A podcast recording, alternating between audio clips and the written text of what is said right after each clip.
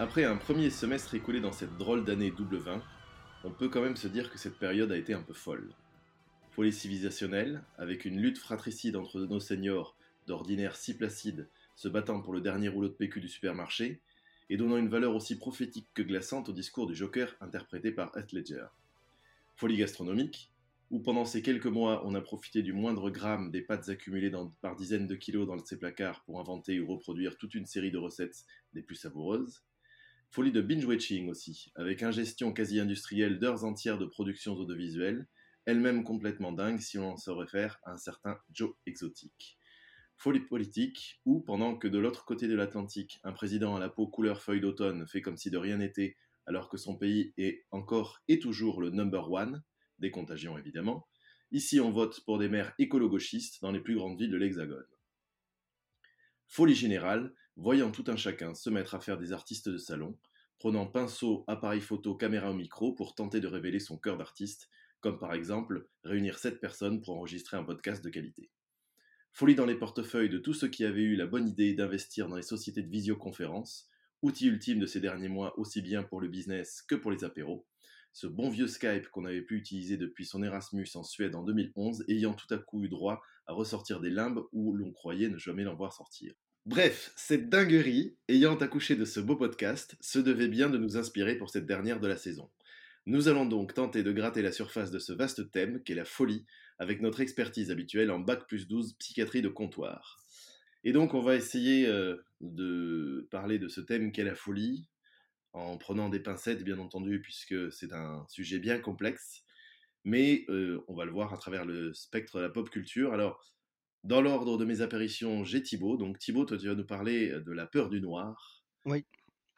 Euh, de façon assez, euh, assez sobre, puisque c'est une nouvelle qui s'appelle Night Ocean et qui a été euh, écrite par un certain H.P. Lovecraft. Hum, jeune auteur très prometteur. Absolument. Donc Chloé, toi, comme d'habitude, tu vas nous parler de One Piece et, et des troubles de personnalité. Ouais, parce que des folies, il y en a plein. Et du coup, je vais peut-être essayer de juste parler de deux personnages sur les mille qui existent, en me recentrant sur ceux qui ont des dédoublements ou troubles de, dissociatifs de l'identité, enfin tous ces, ces, mots un peu savants où, nous on maîtrise pas. Donc on va partir plutôt sur ça. Tu en aurais aussi pu parler de tes troubles obsessionnels compulsifs sur One Piece, ça aurait été un très beau sujet. Mais on n'a pas le temps. C'est vrai. Yon, toi, tu vas t'attaquer à, la face euh, cachée du comics, la folie, et notamment euh, ceux qui sont liés à l'univers de Batman. Exactement. J'avoue que je me sens très, humble sur le sujet, mais je vais aborder deux comics principaux qui sont sortis récemment, euh, du coup, dans l'univers Batman, pour aborder effectivement de façon générale tout ce qui va toucher à la folie ou aux maladies mentales dans cet univers du Batniverse. Alors Sylvain, toi qui te trouves euh, dans un pays où tu as aussi un, joli fou euh, qui, est aux manettes, tu vas nous parler de l'échelle de Jacob. C'est ça, je vais vous parler d'un film euh, très important pour moi, qui à l'aube des années 90 a créé une véritable esthétique cinématographique de la folie, entre une vision introspective et spirituelle de la descente aux enfers, et une vision un peu plus littérale et dantesque esthétique d'ailleurs, qui en inspira plus d'un dans les années suivantes, au cinéma comme dans le jeu vidéo. Tomissa, toi, tu vas nous parler d'une série euh, qui est, euh, c'est sur Netflix, je crois, Maniac. Alors exactement, je vais vous parler d'une mini-série originale Netflix en 10 épisodes qui est sortie en 2018, qui s'appelle donc Maniac, avec Jonah Hill et Emma Stone.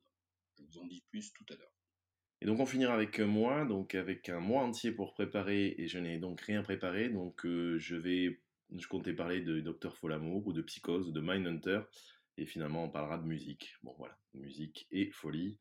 Euh, ça sera un peu dans tous les sens, mais ça sera ce qu'il y aura pour cette dernière de la saison. Alors, pour ouvrir le bal, donc euh, notre, euh, notre fourrou préféré, à toi Thibaut, de nous parler de Night Ocean. Ouais, alors finalement, on n'est pas 7, hein, on est 6. On, regrette bien sûr Sylvain, mais je voulais quand même lui faire un petit coucou, hein, on l'oublie pas. C'est vrai, c'est vrai. Je l'ai un peu oublié dans, cette, euh, dans cette aventure, euh, alors que c'est sa folie à lui de, de nous dire Hé les gars, si on enregistre un podcast qui fait qu'on soit tous les ensemble, six au bout du micro, ouais. mais on le reverra peut-être bientôt, et en tout cas, il sera avec nous à la rentrée, bien entendu. Euh, donc pour commencer tout ça, euh, j'aurais pu vous parler de ma passion dévorante pour le film Hérédité de Harry Aster, qui représente très bien l'angoisse grandissante et insidieuse face à un mal qui nous dépasse.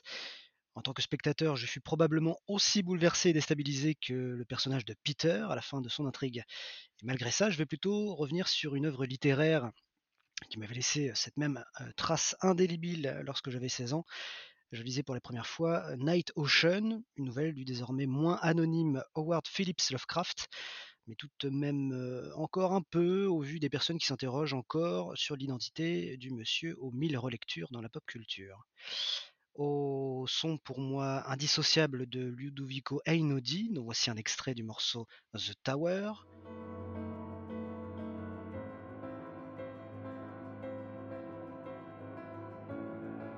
Je me relance dans la lecture des nouvelles de cet auteur du début du XXe siècle, un Américain de souche anglaise qui, selon les restes de ses écrits personnels, avait la fâcheuse tendance à faire de l'autre un ennemi naturel, au point de considérer assez peu les humains au regard de ce que l'infiniment grand du cosmos pouvait lui procurer de sensations passionnées, loin des affres d'une humanité de plus en plus grouillante et de moins en moins en adéquation avec sa vision vieillissante du monde.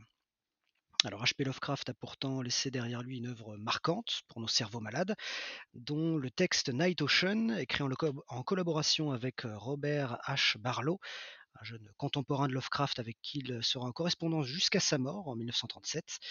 Et même si ce texte est loin d'être le plus célèbre, il marque la fin de vie de l'auteur puisqu'il sera publié un an avant sa mort.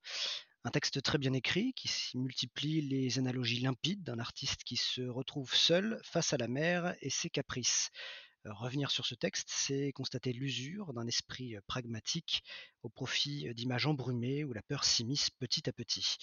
Alors que le début du texte narre la morne vie d'un artiste fatigué fraîchement arrivé sur les rives de la ville d'Elston, la saison estivale qu'il y passera sur la plage prendra des airs de rêve inquiétants où les vagues semblent parsemées de verre noir et où les nuages pourpres de la fin de journée se font toujours euh, plus mystérieux comme de vieux monastères.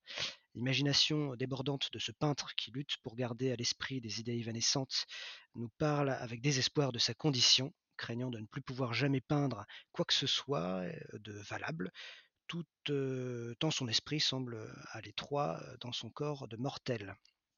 La fatigue s'accumule, la dépression s'installe, et cette âme qui semblait il y a encore peu tout à fait normale pour un habitant de Paris se transforme au contact de cette plage en un amas bruyant de formes obscures et délirantes qui le submergent.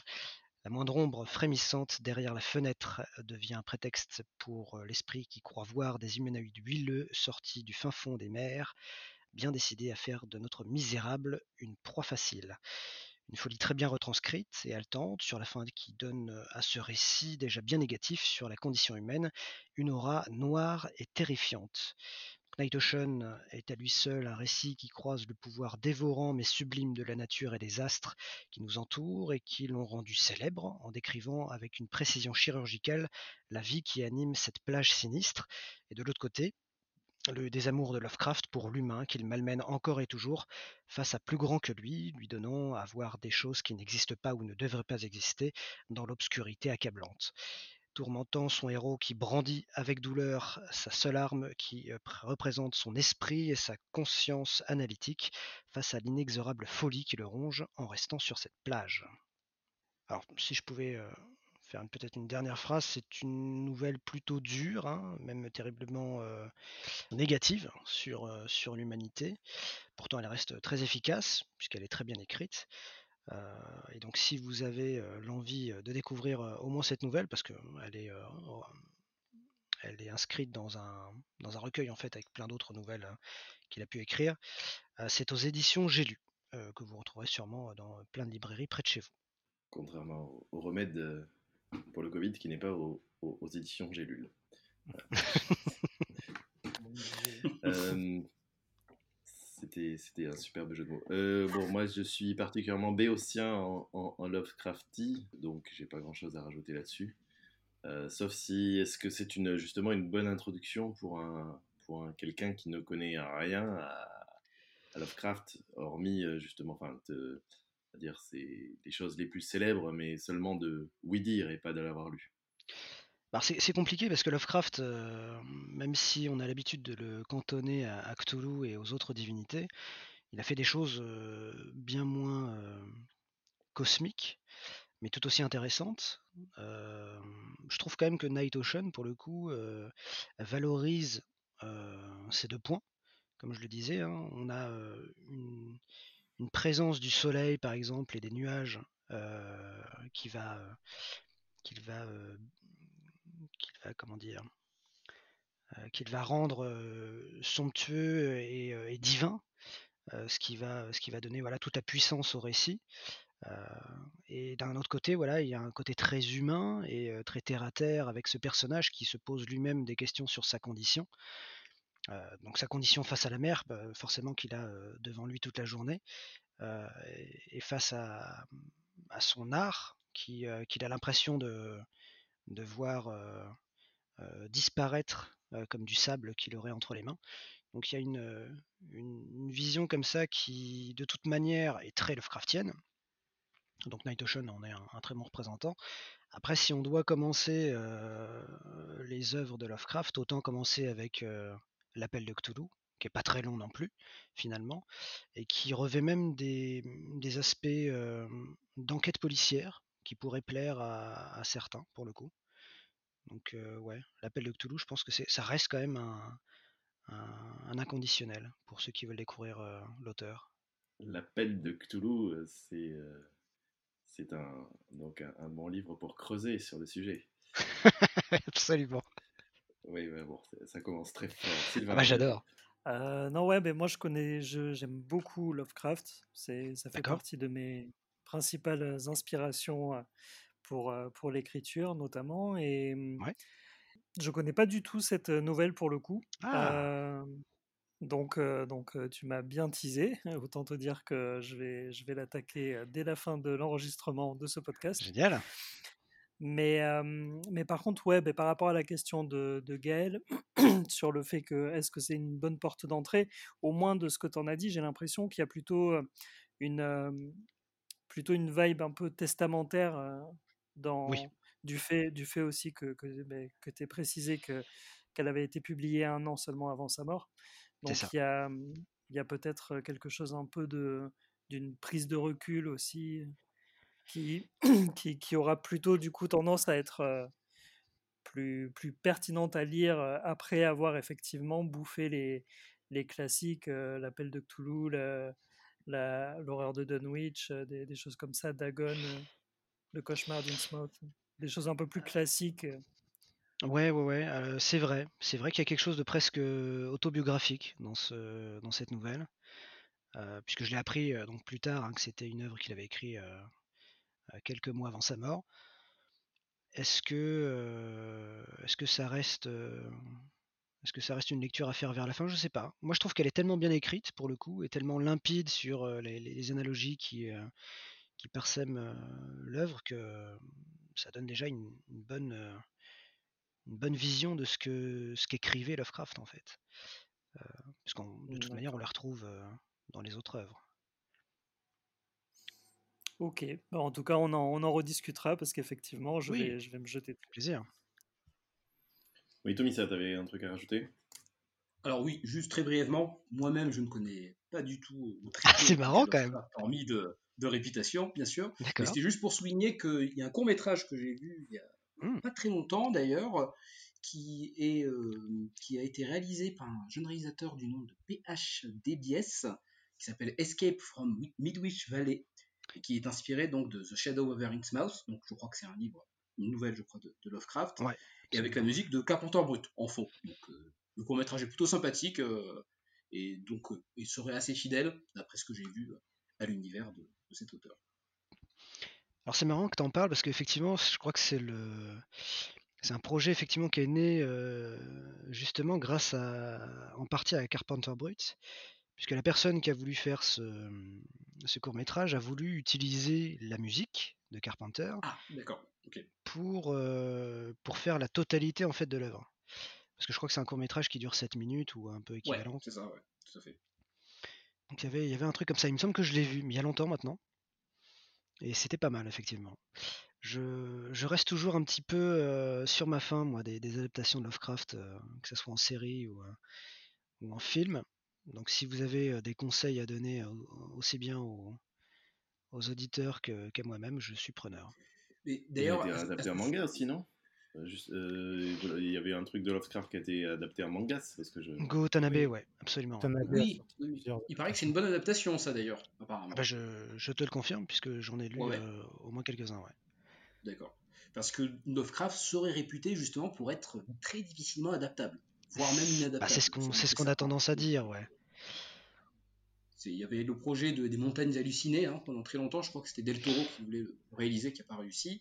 Et euh, ça traîne toujours euh, dans les, dans les tiroirs d'Hollywood. Euh, Je ne sais pas si ça sortira un jour. Eh ben, j'ai justement une petite anecdote sur notre cher euh, Del Toro, puisque j'ai lu récemment encore que il avait toujours euh, à sa main une bague qui a priori serait la signification que le projet est toujours en cours. Et Ah, tant qu'il aura cette bague, ça voudra dire que le projet n'est pas annulé. Et ça, je trouvais ça beau. Euh, marrant. Il y tient vraiment, tu vois. C'est c'est vraiment euh, un projet, je pense qu'il a de longue date, et, euh, et un jour peut-être il, euh, il sortira euh, du fin fond des mers. Il c'est un, euh, c'est un petit peu le- l'œuvre l'œuvre maudite de sa vie, quoi. Et je pense Ouais, qu'il lâchera ouais. jamais. Je pense qu'il Bah, lâchera jamais j'espère, tant qu'il aura pas tout. j'espère. Oui, euh, Chloé, tu voulais dire aussi quelque chose? Du coup, aussi, c'est Thibaut qui disait qu'il y avait différentes adaptations, qu'il n'était pas fan. Il y en a au moins une, même si je sais que Thibaut n'est pas le plus fan de ce jeu-là, mais il y a le jeu Smash Up, qui est un jeu de cartes complètement zinzin de base, et qui, dans une de ses extensions, propose euh, une extension spéciale Cthulhu, avec Ouais. des, des poiscailles chelous, euh, des, des espèces de grands anciens dégueulasses, et des, des universitaires complètement complètement si- siphonnés aussi, et qui euh, rend ce jeu qui est déjà effectivement assez, assez, assez zinzin encore plus branque. Et, euh, et c'est vrai qu'on a eu pas mal de bons moments de rigolade autour de cette folie euh, de ce jeu-là, même si Thibaut s'est largement pris sa raclée de nombreuses fois et donc est un peu réticent à jouer. Mais mais c'est un jeu qui est chouette et du coup, je trouve que pour l'univers de Cthulhu, c'est pas une si mauvaise adaptation, ça. Non, parce qu'en fait, euh, si je parlais justement des, séries, des films, c'est justement parce que je sais que c'est à ce niveau-là que ça manque, parce que dans, le reste, dans les jeux vidéo et dans, euh, et dans les jeux de plateau, il y a déjà de, nombreuses adaptations euh, qui sont acclamées. hein. Il y a la, maison hantée, ou je sais plus comment ça s'appelle, en, jeu de plateau, qui, a été réédité de nombreuses fois, qui a été aménagé pour que, pour que ça puisse être le plus complet possible. Ça, c'est des jeux justement auxquels j'ai pu jouer, qui sont vraiment très bien, parce qu'ils ils prennent en compte en plus une des, spécificités de l'œuvre de Lovecraft, c'est la santé mentale. Tous les, narrateurs, en fait, ou quasiment, de ses œuvres perdent la boule à un moment donné. Et ce qui est assez drôle, c'est que tous les récits de Lovecraft commencent comme des, gros teasings, en fait. Il est toujours là à faire parler ses narrateurs en disant J'ai vécu telle chose, c'était incroyable, je vais maintenant vous le raconter. Et, dit comme ça, justement, ça, introduit toujours très bien les, œuvres de Lovecraft. Et c'est l'occasion bah, de le faire apparaître dans les, jeux vidéo, donc ça c'est très bien. Notamment, il y avait Amnesia qui était un, superbe support très Lovecraftien justement dans le- dans l'esprit. Mais, pour les films, voilà, moi je reste encore sur ma fin. Oui, Yann. J'ai l'imp- j'ai l'impression que souvent euh, pour Lovecraft, euh, effectivement, que ce soit en cinéma ou en série, euh, il, vaut pour du coup un espèce de cachet du genre, un, espèce d'hommage ou qui parsème souvent en Oui. sous-texte toute l'œuvre. Parce que par exemple, effectivement, Del Toro régulièrement fait des références ou des petits clins d'œil Ça, je suis à d'accord. ouais. l'univers. Euh, dans le comics, c'est pareil. Par exemple, là récemment, on parlait de l'annulation de la série Something. Et Something, le, le, per- le- le- le personnage, l'univers, etc., le côté tentaculaire du personnage, etc., c'est très Lovecraftien aussi. Donc j'ai l'impression Ok. qu'il a, il a mis un espèce de cachet sur toute la pop culture qu'on retrouve dès que ça parle un petit peu de, de quelque chose de, de glauque, gothique, de tentaculaire, de, C'est de, vrai. de- de monstrueux, de, effectivement de, de- euh, inimaginable, parce que finalement c'est ça, c'est que les anciens, c'est des, des, des monstres à, à- à échelle planétaire. Enfin, c'est euh, voilà, il a, il a, je pense, à poser euh, tout un espèce de cachet, une, un, une- un, un- un voile de, sur tout un, un univers qui, du coup, fait forcément référence à lui d'une façon ou d'une autre, en fait. Bah, c'est ça. qu'en plus, il y a, Il y a le, enfin, on parle comics, il y a la, pour boucler la boucle, dans Watchmen, il fait apparaître une pieuvre géante. Enfin, Alan Moore imagine cette pieuvre géante. Et même, tu vois, maintenant que tu le dis, euh, le, sujet de, cette nouvelle me rappelle, enfin, dans la façon dont, on a parlé de, des contes de la, de la frégate noire dans, Watchmen, justement, c'est cette idée d'une du, naufra, du naufragé qui contemple la mer. Euh, et euh, de, qui sont petit à petit dans la folie, on est, on est aussi là-dedans. J'aurais dû parler de Watchmen, ça aurait été euh, hmm. une boucle. Sylvain, t'es encore là Oui, vas-y. Je disais juste pour terminer qu'à l'instar d'un Kafka, en fait, Lovecraft est devenu un adjectif à lui tout seul. Hein, que autant il peut y avoir des choses qui sont kafkaïennes et Lovecraftien est son adjectif en lui-même et que du coup, c'est ça. C'est il a il a apposé du coup à tout l'univers littéraire et cinématographique, etc., un cachet et qu'il est le seul, un des seuls du coup grands auteurs à avoir, à avoir ça, quoi. Bah, faut dire que c'était un... c'est pas du Prozac hein, chez Lovecraft. faut, faut, dire que c'était un des premiers aussi. Hein. C'est celui qui, après sa mort malheureusement, a, démocratisé en fait l'horreur littéraire. Avant lui, tu avais Edgar Allan Poe qui faisait des poèmes et, quelques-uns que, que d'où j'oublie le nom. Mais c'est effectivement sa patte, son univers proche du cosmos et, des, grandes divinités qui va effectivement rester dans le temps. Mais, mais voilà, toujours par bribes. Et j'aimerais vraiment voir une, adaptation solide finalement d'une de ses œuvres. Et Sylvain, tu avais quelque chose à rajouter ou ta, ta main virtuelle était... Non, non, ouais, je voulais rajouter, mais rebondir un petit peu aussi sur ce que tu disais, parce que tu parlais d'Alan Moore et de la pieuvre géante de, Watchmen, et en fait, il se trouve qu'Alan Moore, à l'instar de, de, Del Toro, était un, est un, immense euh, fan de Lovecraft, et euh, il en a fait une, une, BD. Il y a, je pense que ça, ça doit avoir 2-3 ans, elle est sortie en intégrale l'année dernière, qui s'appelle Providence, euh, et, qui est un, hommage vibrant et pas du tout voilé avec des références très précises sur euh, l'univers de Lovecraft et différentes, euh, différentes nouvelles qui sont abordées dans la même histoire. C'est l'histoire d'un journaliste en fait qui, qui entend parler de, phénomènes étranges qui se passent en Nouvelle-Angleterre et qui va aller à la rencontre d'un docteur qui a écrit des papiers sur le sujet des années plus tôt et qui a plus ou moins sombré dans la folie. Donc c'est vraiment, euh, comme, disait, euh, comme disait Thibault, c'est vraiment le, le plot de départ de, euh, des trois quarts de, de, ces, de ces nouvelles. Et, et c'est vraiment très très bien. C'est vraiment une merveilleuse BD, très, très bien dessinée, très bien écrite. Alan Moore manette, ça peut pas être autrement de toute façon et donc que je, vous conseille vivement. Et, concernant les adaptations cinématographiques, effectivement, c'est assez compliqué parce que Lovecraft, c'est une écriture qui est quand même très, très soutenue, très poétique et, et, un univers qui est très chargé.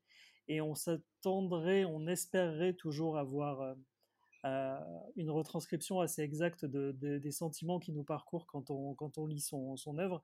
Et c'est vrai que jusque-là, la plupart des, adaptations cinématographiques euh, euh, étaient un petit peu plutôt dans le, dans le grotesque, on va dire, avec euh, des réalisateurs comme Stuart Gordon ou Brian Yuzna, par exemple. des trucs très gore et très bas du front, finalement, qui ne rendent pas du tout justice à, aux écrits de, Lovecraft. Mais moi, je pense qu'en fait, les meilleures adaptations de Lovecraft au cinéma sont celles qui ne le disent pas. Et notamment, je pense à évidemment la, trilogie de l'Apocalypse de, Carpenter, qui est The Thing, ben, voilà, les, The Thing, L'antre de la folie, qui fait genre très très ouvertement référence à, Lovecraft, et même le, mmh, prince, des ténèbres, qui est, aussi ben, une, espèce d'apocalypse. De, retour d'un démon ancien en fait qui, va monter une espèce de, secte de, clochards pour, retourner le monde et c'est assez fou et au niveau de l'ambiance c'est vraiment très Lovecraftien et donc, donc ah, voilà si, si, vous cherchez des, des, adaptations allez plutôt vers là effectivement plutôt que que d'aller voir les, les, réanimateurs ou les Dagon de, de, Stuart Gordon qui sont, qui sont sympas mais qui rendent pas justice. Mais The Thing et l'antre de la folie, euh, parce que Le Prince des Ténèbres, ça fait longtemps que je l'avais pas vu, mais euh, ces deux-là, pour moi, oui, effectivement, sont extrêmement Lovecraftiens. Et maintenant que tu le dis, oui, c'est c'est presque du coup euh, une adaptation euh, non, non avouée, mais du coup qui est peut-être le plus fidèle qui est, qui est eu actuellement. Ouais. C'est ça. Je suis, je suis assez d'accord pour le coup. S'il y avait des, des adaptations au cinéma à voir, c'était au moins c'est le Carpenter. Ouais. Bon, ça, voilà. Je pense qu'on a bien fait le tour du sujet, même si, euh, je sais pas, euh, Thibaut de, de Lovecraft, est-ce que tu as Cthulhu? Alors, j'ai presque Cthulhu. je, pense qu'il doit me rester quelques, quelques, quelques nouvelles que j'ai pas encore lues, mais euh, de tout ce que j'ai parcouru, euh, hormis quelques romans qui sont, euh, enfin romans, quelques nouvelles plutôt, je pensais à une, une des nouvelles qui est, qui est, qui est assez étonnante de Lovecraft, qui s'appelle La quête d'Iranon, et qu'on peut en fait euh, comparer à, du Voltaire. Moi, je pensais à Candide en fait, et on a vraiment l'impression de partir dans un euh, dans une espèce de monde euh, complètement rêvé avec des cités d'or et, pour ça on a vraiment quand même une autre vision Lovecraftienne et presque à part de son récit. Donc si vous avez l'occasion aussi de, lire cette nouvelle, ça vous donnera presque un côté très fantasy euh, à ce que Lovecraft pouvait faire.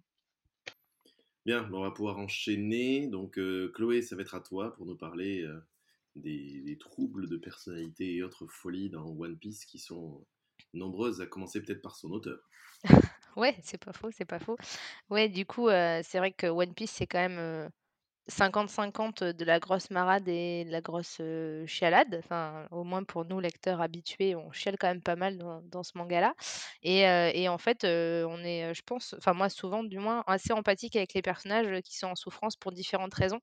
Donc du coup, bah, ce sujet-là, j'ai trouvé à la fois, prétexte à se marrer parce que forcément, souvent c'est quand même le comique qui prend le dessus et quand même avoir une réflexion, une espèce de petite empathie, pour les personnages dont je vais vous parler. Du coup, loin de moi l'idée de faire un cours de psychologie, donc c'est ce que disait Gaël en intro, on va passer outre ce qui se cache réellement derrière les mots comme, schizophrénie, troubles dissociatifs de l'identité et compagnie parce que voilà, les raccourcis vont être, hyper nombreux et que l'idée ici, bah, c'est plus d'évoquer une facette de la folie, comme disait Gaël dans la pop culture plutôt que, voilà, de s'attacher à ce qui peut réellement être des troubles que certains, peut-être parmi nos auditeurs, vivent ou, côtoient via leur famille et leurs amis. Là, c'est là, simplement de faire, voilà, un petit point sur la mise en scène comique ou dramatique de la folie. Et puis, bah, voilà, il faut se dire souvent que dans tout ce qui est production pop culture, la souffrance des uns fait souvent la marade chez les autres. Donc n'y voyez pas de mauvaises intentions de notre part, sur ce sujet-là qui est quand même assez, complexe, je pense, à aborder, enfin la santé mentale en tout cas. Donc moi, je vais essayer de parler de la folie, par le prisme des troubles de la personnalité. Donc, il y a les paranoïaques, les narcissiques, les névrosés, il y en a plein dans One Piece. On pourrait faire, des références, non-stop tellement il y a des personnages qui sont, décrétés comme barjots pour X raisons. Donc je vais rétrécir un peu le champ des possibles et m'attaquer, aux troubles de l'identité, qui est un une petite particularité. Donc les personnes qui souffrent de la présence de 2 ou plusieurs personnalités distinctes qui prennent chacune, leur tour, bah, le contrôle du comportement de la personne. Et du coup, je suis allée chercher l'inspiration auprès de 2 personnages de One Piece qui sont vraiment jobards, heu, mais chacun à leur manière, même s'il y a, un lien qui les qui les unit, donc ça, je vais vous le développer un peu plus tard. Comme d'habitude, par contre, je vous passe la majorité du contexte pour pas vous spoiler l'histoire, donc vous accorde vous m'accordez, des fois des petits raccourcis, quoi. Du coup, on s'attaque d'abord au personnage de Pudding qui, elle, c'est pas très, très fun fun.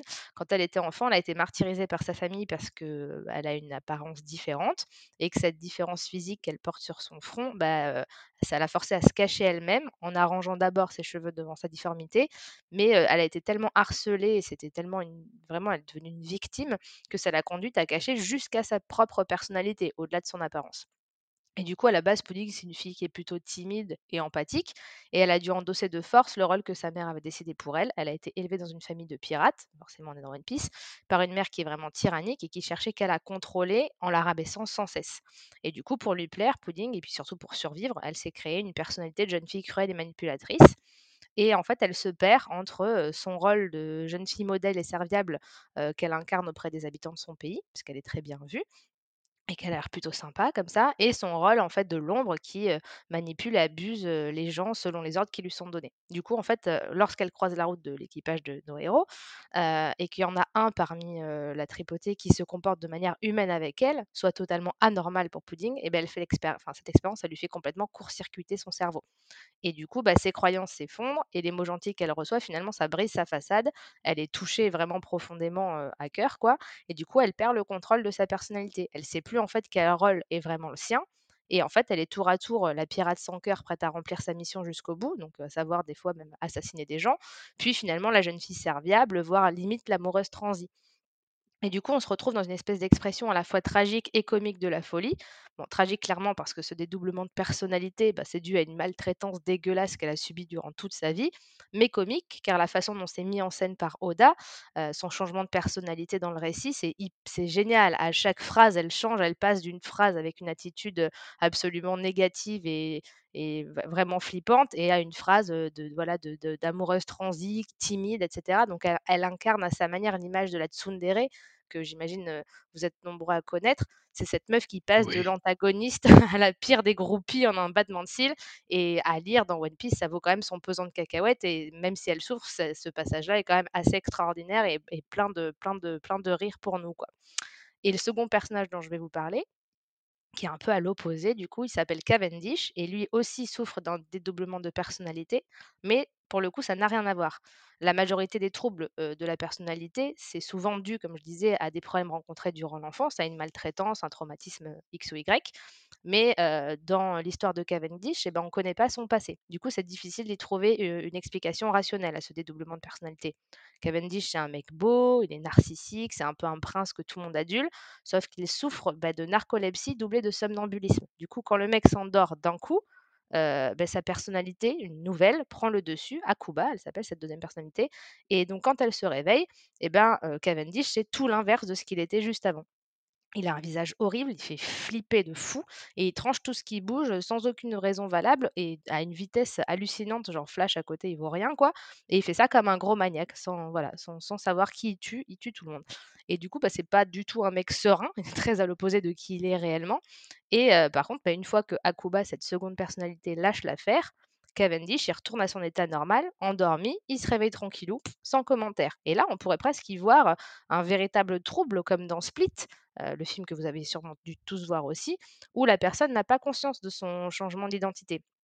Sauf que, bah, One Piece, ce serait pas One Piece sans des scènes complètement bizarres et du coup, bah, le chelou de tout ça apparaît quand, pour le plus grand plaisir des lecteurs, Cavendish se met à lutter contre Akuba pour qui aura le dessus sur, la possession du corps et on se retrouve avec des cases où, bah, le personnage, il a le visage scindé en 2 tel un carambar bigou, moitié prince, moitié démon et il est en train de s'engueuler avec lui-même. Ce qui fait, bah, finalement, d'un truc qui est un peu tragique parce que beaucoup de gens meurent, bah, des scènes ultra drôles et ultra étranges, quoi.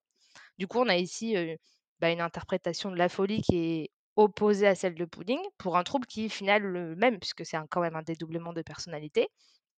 Pudding, elle, a souffert dans son enfance et son dédoublement, beh, ça provient de l'impossibilité qu'elle a eue à se construire un moi. Si vous avez fait un peu psycho, heu, vous voyez de quoi je parle et du coup, bah, elle se retrouve dans l'incapacité de gérer ses émotions, mais finalement, c'est quand même elle, la seule à souffrir de ça, puisqu'en fait, elle se gère mal, mais elle fait pas trop de mal autour d'elle et Cavendish, lui, c'est plutôt l'opposé. Il est possédé par une entité extérieure, il n'est pas forcément victime d'un traumatisme, quoi, c'est ça relève plus du magique et de l'histoire de l'horreur, quoi. Mais par contre, ce sont, bah, les autres autour de lui qui souffrent énormément parce que, Kuba, quand il prend le dessus, beh, voilà, en général, il tranche tout le monde. Et du coup, dans les 2 cas, ben, le point qui les relie, c'est que les personnages subissent, en fait, ces troubles de la personnalité, car ils sont pas en pleine possession d'eux-mêmes et donc ça reste extrêmement frustrant. Et donc nous, en tant que lecteurs, on est entre le tragique et le comique, où finalement la souffrance des uns fait le bonheur des autres et là, bah, clairement, c'est le bonheur de nous lecteurs, avoir des cases complètement branques avec des personnages qui, à chaque page ou même à chaque case, changent de personnalité totalement et on s'y attend pas et on est pris on est pris au jeu, quoi. Moi, j'aurais pu aller plus loin sur ce thème-là parce que dans One Piece, comme je l'ai dit en intro, il y a beaucoup de gens un peu jobards, quoi. Mais même sur le le segment du dédoublement de personnalité en, tant que folie, on aurait pu parler de Sogeking et Usopp. Donc il y a plein de délires que ça engendre, surtout auprès de la communauté des lecteurs qui cherchent dans les forums à s'auto-convaincre que c'est bien deux personnes différentes. Donc là, la folie, elle est presque transmise au lecteur parce que pour le personnage, c'est plutôt clair. Et je pense aussi au, personnage de Barbe Noire, dont on sait si peu aujourd'hui, tellement c'est frustrant, mais pour lesquels justement les théories au, sein de la communauté sont majoritairement autour des personnalités multiples. ça va bon train sur le sujet. Par contre, ce serait affabulé parce que ben, je ne sais pas où on en est aujourd'hui de tout ça. On n'a pas les solutions dans le bouquin, donc donc c'est trop compliqué à développer. Et voilà, si vous voulez vous frotter à plein de personnages fous euh, qui souffrent de dédoublement de personnalité, qui sont bipolaires, schizophobiques, order, enfin voilà tout ça, vous allez les One Piece, pardon, parce que vous êtes sûr en fait d'y trouver euh, quelque chose qui va vous faire marrer ou finalement toucher vos cordes empathiques sensibles et du coup ça reste euh, pas inintéressant je pense. Sachant que oui, dans, One Piece de toute façon, tous les personnages, ce serait finalement assez intéressant, je ne sais pas si ça existe dans la bibliographie, mais qui est euh, des psys qui se penchent sur, euh, sur le cas de tous ces personnages qui parfois passent aussi d'un extrême à l'autre. Euh, moi, ça me parle aussi dans le sens où justement la, limite entre le bien et le mal est très ténue dans, One Piece. Il n'y en, a même pas. Et donc, des fois, il y, a des personnages qui sont hyper, hyper méchants au début, et puis qui changent, changent de camp, puis qui nous deviennent sympathiques. Et donc aussi, cette ce côté, comme tu disais, de l'empathie qu'on peut avoir pour des personnages. Je pense à, au début, c'est Baggy le clown, qui, est, qui est un de ses premiers adversaires, et puis qui devient après un personnage plutôt drôle et attachant. voilà. Donc, euh, des, réactions sur, euh, sur ces personnages de One Piece. Alors, moi, je crois que je n'ai connu euh, que l'un des deux. Enfin, à moins que j'ai connu les deux et que j'ai déjà oublié, parce que ça fait longtemps que je, je ne relis pas les One Piece toutes les trois semaines comme Chloé.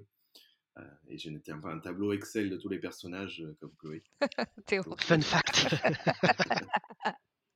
Donc c'est vrai que c'est le cerveau lessive les choses. Non, mais après, concrètement, bah, il n'y a pas grand-chose à ajouter. Effectivement, oui, il y a énormément de personnages un peu dingues. Même les personnages principaux, finalement, si on regarde individuellement chaque personnage, ils ont tous une affliction, on va dire, euh, psychiatrique, euh, euh, même mineure, parce qu'il y, a, y a quand même un espèce de, de, de, nymphomane, en tout cas un érotomane notoire. Il y a une kleptomane, il y a effectivement un menteur pathologique. Enfin, voilà, ils ont tous plus ou moins des, quand même des, des, des, des, des afflictions plus ou moins rigolotes, mais qui du coup, bon, effectivement, il n'y a rien de tragique là-dedans, au moins pour ces personnages-là. Mais bon, du coup, finalement, ils ont tous quand même un, petit grain quelque part.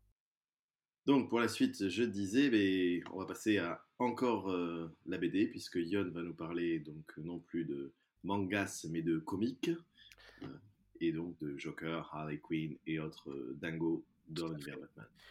Bah, du coup, encore une fois, j'ai eu l'impression que le sujet qu'on avait choisi était digne d'un sujet de thèse.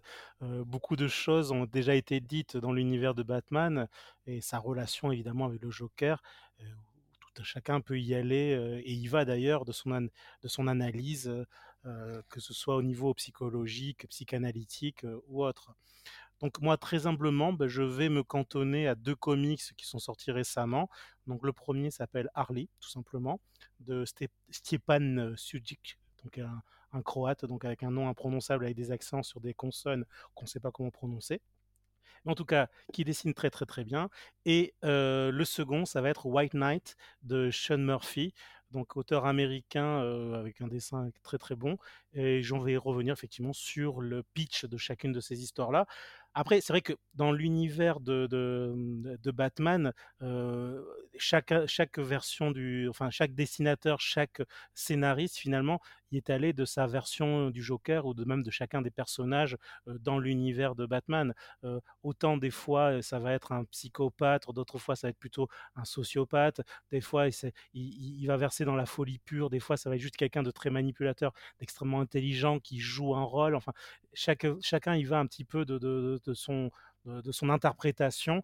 Après, au cinéma, pour moi, le meilleur Joker euh, jusqu'à maintenant, malgré le film qui est sorti récemment, ça reste quand même, euh, comme le disait Gaël en intro, euh, Heath Ledger, qui pour moi m'a fait froid dans le dos. Pour moi, c'était l'incarnation même de, de, de, ce que pouvait, de la folie qui peut faire très très peur.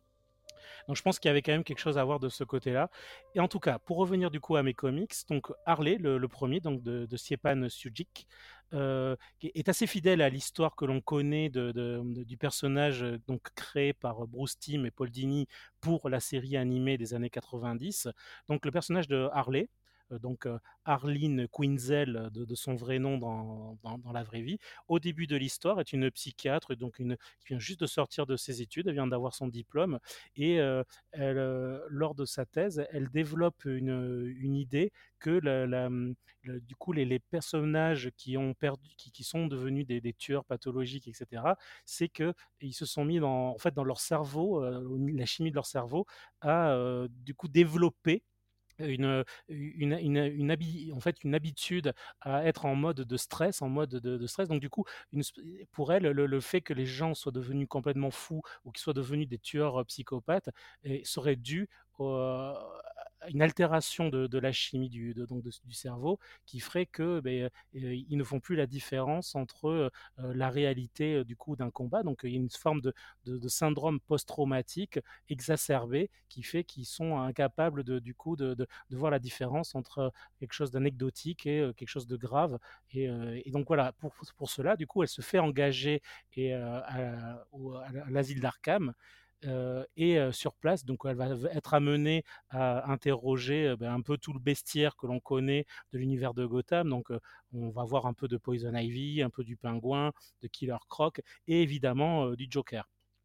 Le Joker, donc au début, elle en a très très très peur parce qu'à une occasion, elle l'a croisé lors d'une lors d'une arrestation que Batman a fait sur lui dans la rue et elle, a vu effectivement cette folie-là. Elle a failli mourir parce qu'il a braqué un flingue sur sa tête et mais il l'a laissé vivre parce que le Joker avoue plus tard qu'il a vu dans ses yeux quelque chose qui, qui, l'intéressait. Donc elle, à la base, elle en fait des cauchemars, elle en a très très peur, elle a du mal à travailler là-dedans et est rentrée du coup dans, son sujet.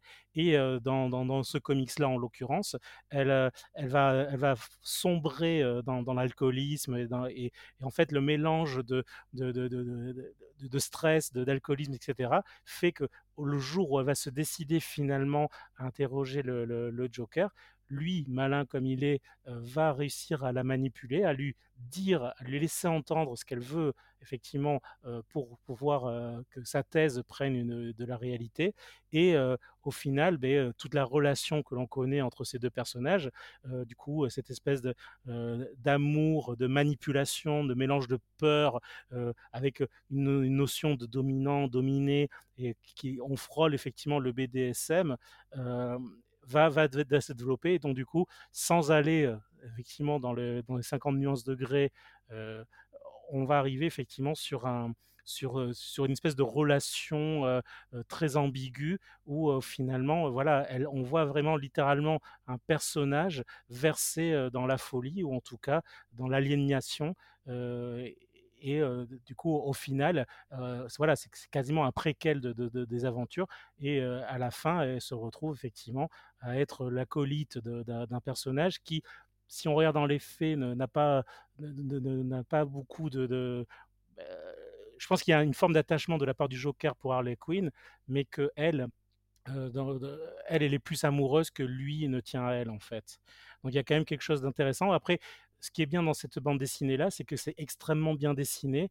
Le dessin de, Stéphane Suchik est, euh, est, très très beau, euh, très on va dire euh, presque érotique parce que finalement cet auteur là a fait beaucoup de, dessins pour des comics, des couvertures effectivement de, l'univers d'ici mais surtout il est connu pour une, une, nouvelle, enfin en tout cas pour une, série de, de, bandes dessinées érotiques qui s'appelle Sunstone, où c'est une relation effectivement euh, euh, BDSM entre euh, deux jeunes femmes.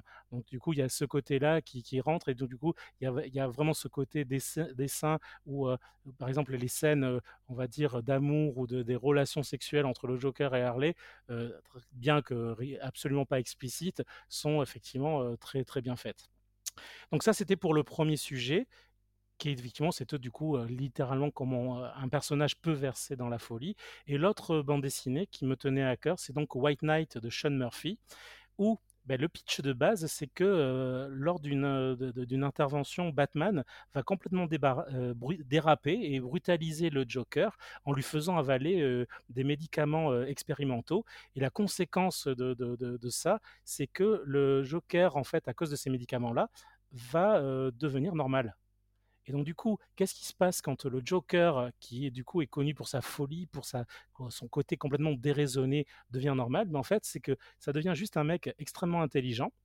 Et là, qui, du coup va rentrer en politique, qui va gagner son procès contre la ville de Gotham, qui va effectivement sortir de prison de façon totalement légale. Et, là, il va y avoir une inversion complètement des, rôles. Et du coup, lui va devenir le mec gentil le, donc le, White Knight, le, chevalier blanc que toute la ville euh, va suivre, que, même les, pontes vont finir par, euh, euh, du coup les pontes de la ville et les, élus, etc., vont finir par, crédibiliser, alors que Batman est devenu cette espèce de psychopathe qui détruit la ville à chaque fois qu'il fait une intervention, qui se met tout le monde à dos, qui, est un vigilante, qui finalement brutalise la plupart des personnes qu'il va pourchasser. Et du coup, il y a cette inversion de rôle qui est très intéressante, et à ça s'ajoute du coup toute une dimension sociale parce que les dégâts que, crée Batman dans la ville sont subventionnés, par exemple quand un bâtiment est détruit, sont subventionnés par un espèce de fonds euh, qu'a la ville qui s'appelle le fonds Batman et qui permet que par exemple les, les riches deviennent encore plus riches parce qu'ils achètent un bâtiment qui est dans un quartier délabré.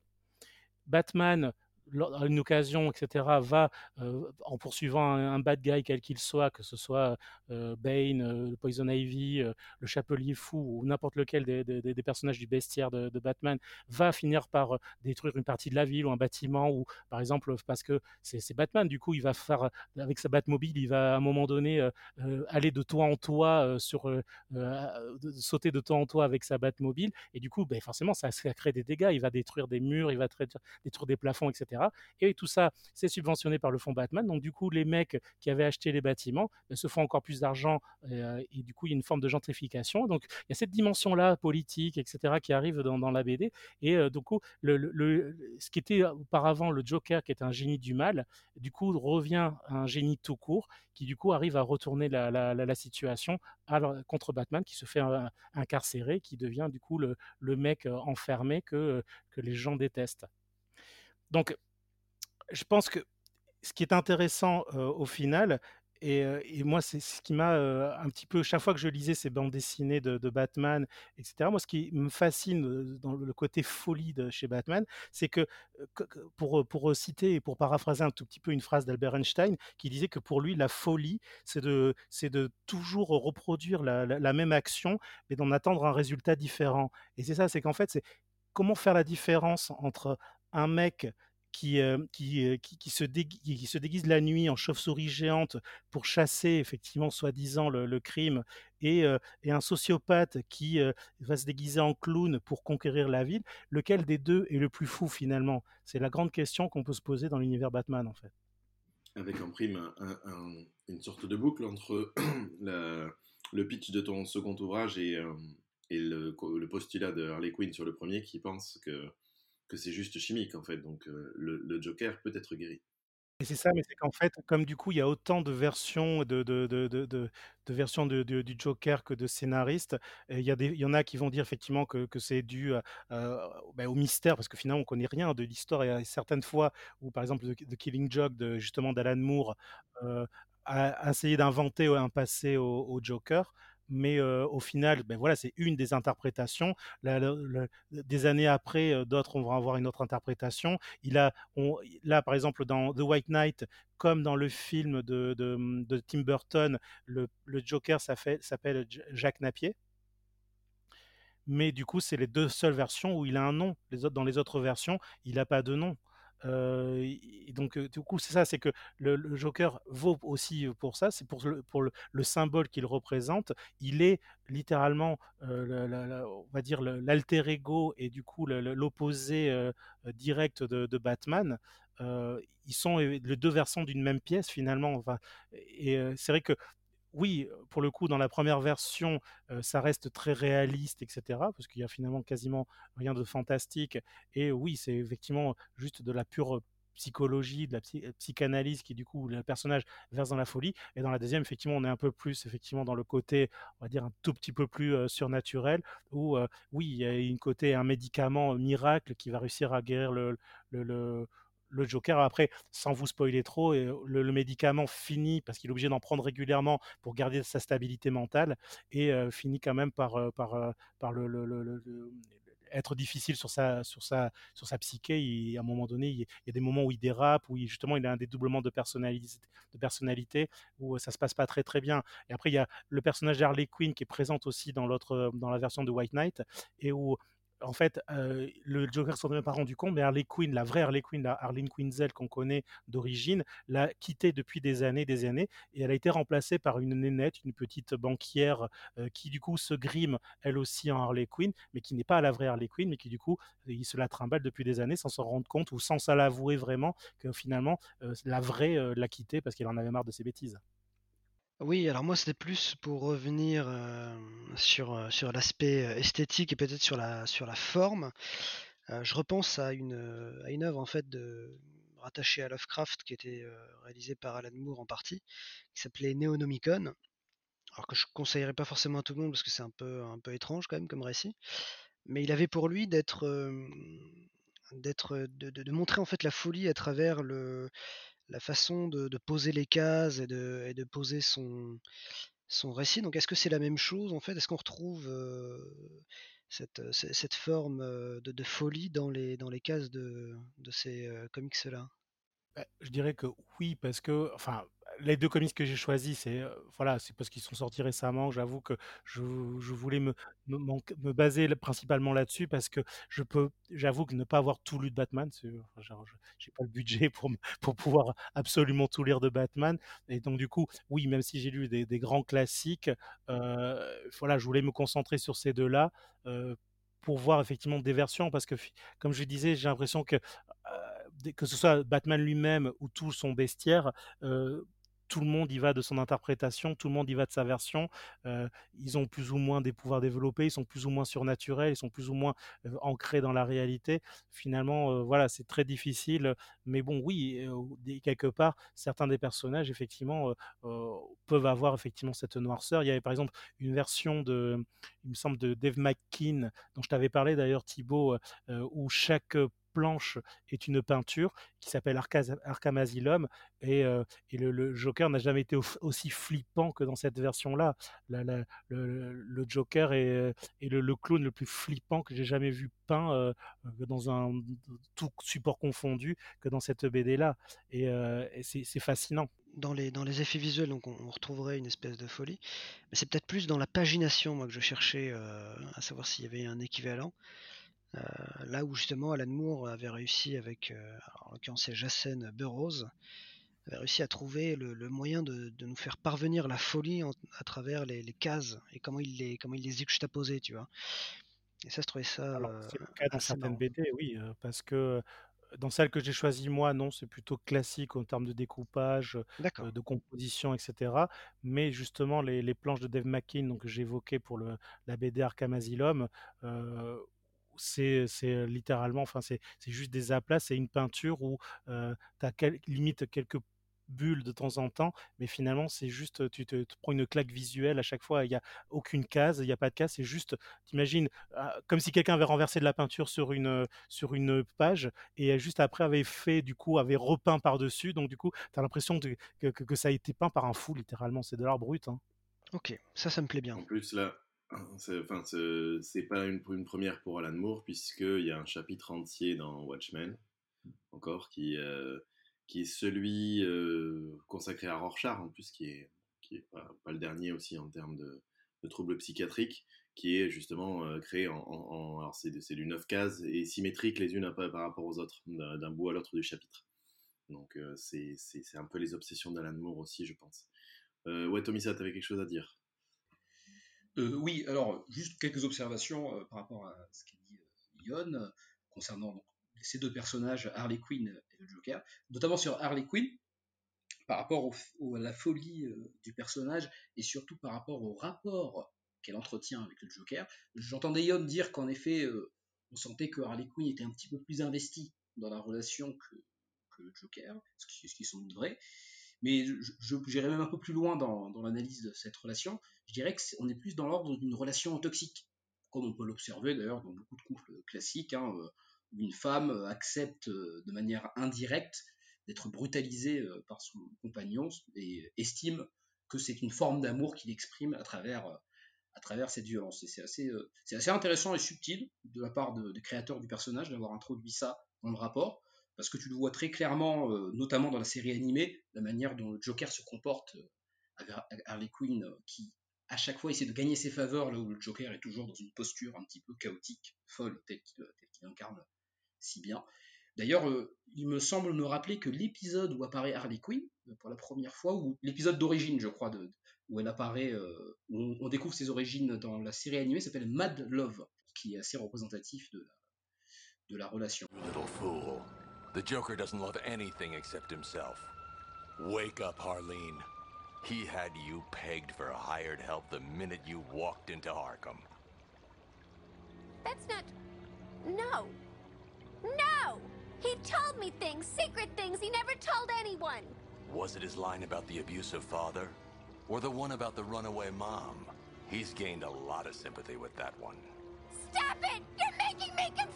Et, et enfin, bon, concernant le Joker, euh, personnage assez fascinant également. Euh, juste pour faire une petite remarque, je pense que tout le monde le sait ici, mais au cas où que nos auditeurs ne soient pas au courant, qu'il est inspiré de Victor Hugo, donc d'un personnage, euh, l'homme qui rit, donc Gwynplaine. Hein, c'est assez, assez intéressant de voir le lien avec la France et le genre super-héroïque toujours.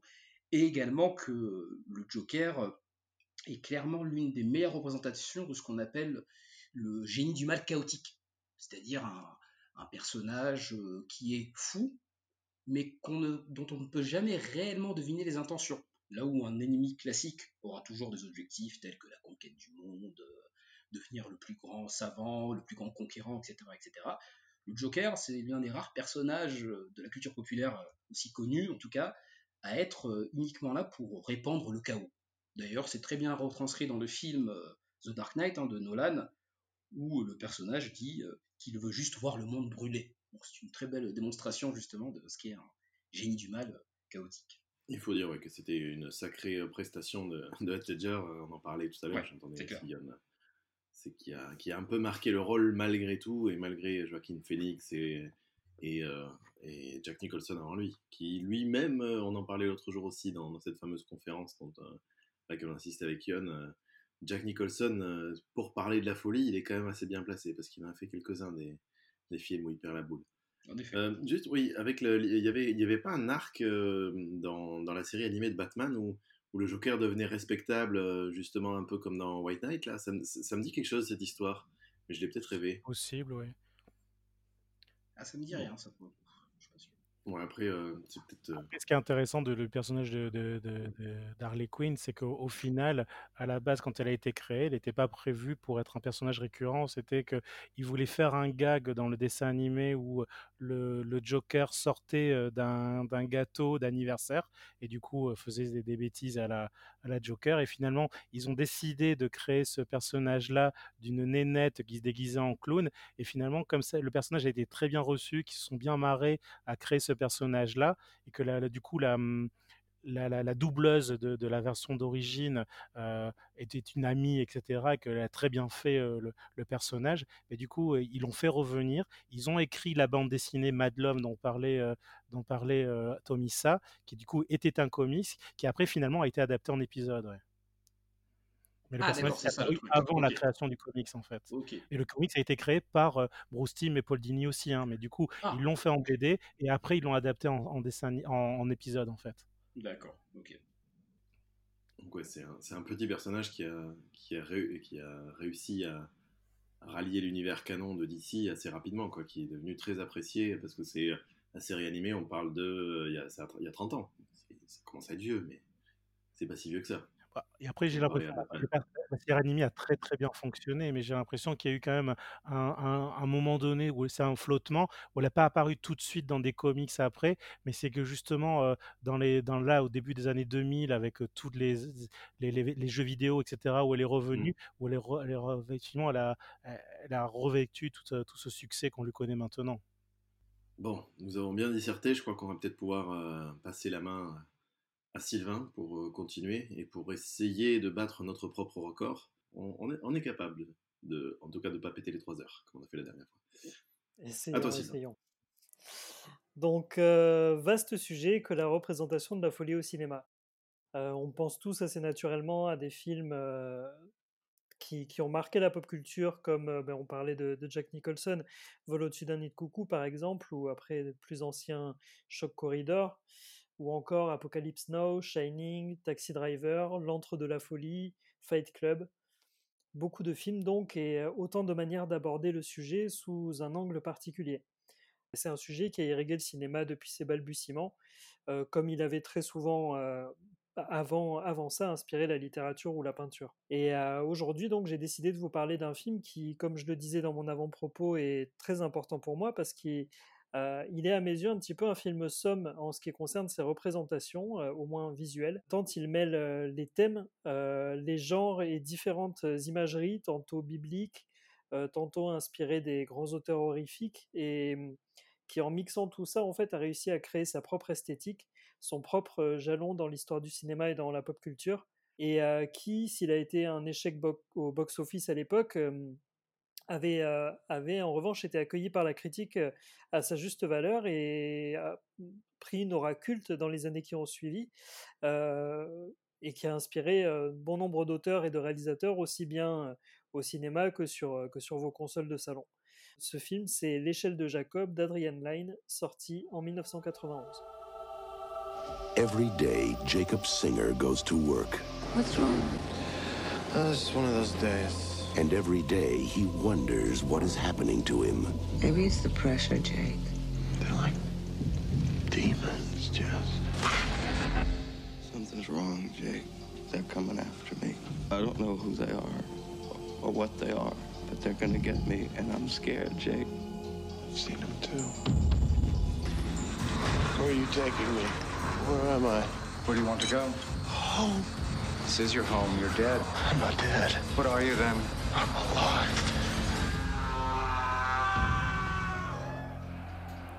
Donc l'échelle de Jacob raconte euh, l'histoire de Jacob Singer, ancien professeur de philosophie traumatisé par euh, la guerre du Vietnam et devenu employé de poste euh, à New York, où il essaye avec sa nouvelle femme Jezebel de vivre une vie la plus simple et la plus normale possible, loin de toute forme d'introspection qui est devenue en fait un peu difficile pour lui par rapport à ses trau- traumatismes de guerre. Mais c'est sans compter sur des visions terrifiantes qui viennent l'assaillir d'abord dans ses rêves et puis dans la réalité. Donc Jacob sombre peu à peu dans, la folie et cherche à comprendre l'origine des démons qui le poursuivent. Est-ce qu'il est victime d'un syndrome post-traumatique, d'expérimentations de drogues qui ont été testées sur les soldats pendant la guerre, ou ces démons sont-ils bien réels? Et je me garderai bien de vous révéler la fin. celles et ceux qui n'ont pas vu ce film, courez-y. Mais voilà, avant d'être le, grand film qu'il est devenu, euh, c'est un projet fou, aussi ambitieux que casse-gueule. Euh, on doit ce script au scénariste euh, Bruce Rubin, qui s'est inspiré d'un rêve flippant qu'il avait fait, dans, dans lequel il se retrouvait coincé dans une station de métro et qui ne trouvait plus moyen de, s'en sortir. Donc là, il voit des silhouettes fantomatiques au loin, mais il n'arrive pas à les atteindre, il les appelle, il n'arrive pas à s'en sortir. Et il se dit que le seul moyen pour arriver à s'échapper, euh, c'est de descendre encore plus profond, sous-entendu euh, aux enfers, pour pouvoir mieux remonter.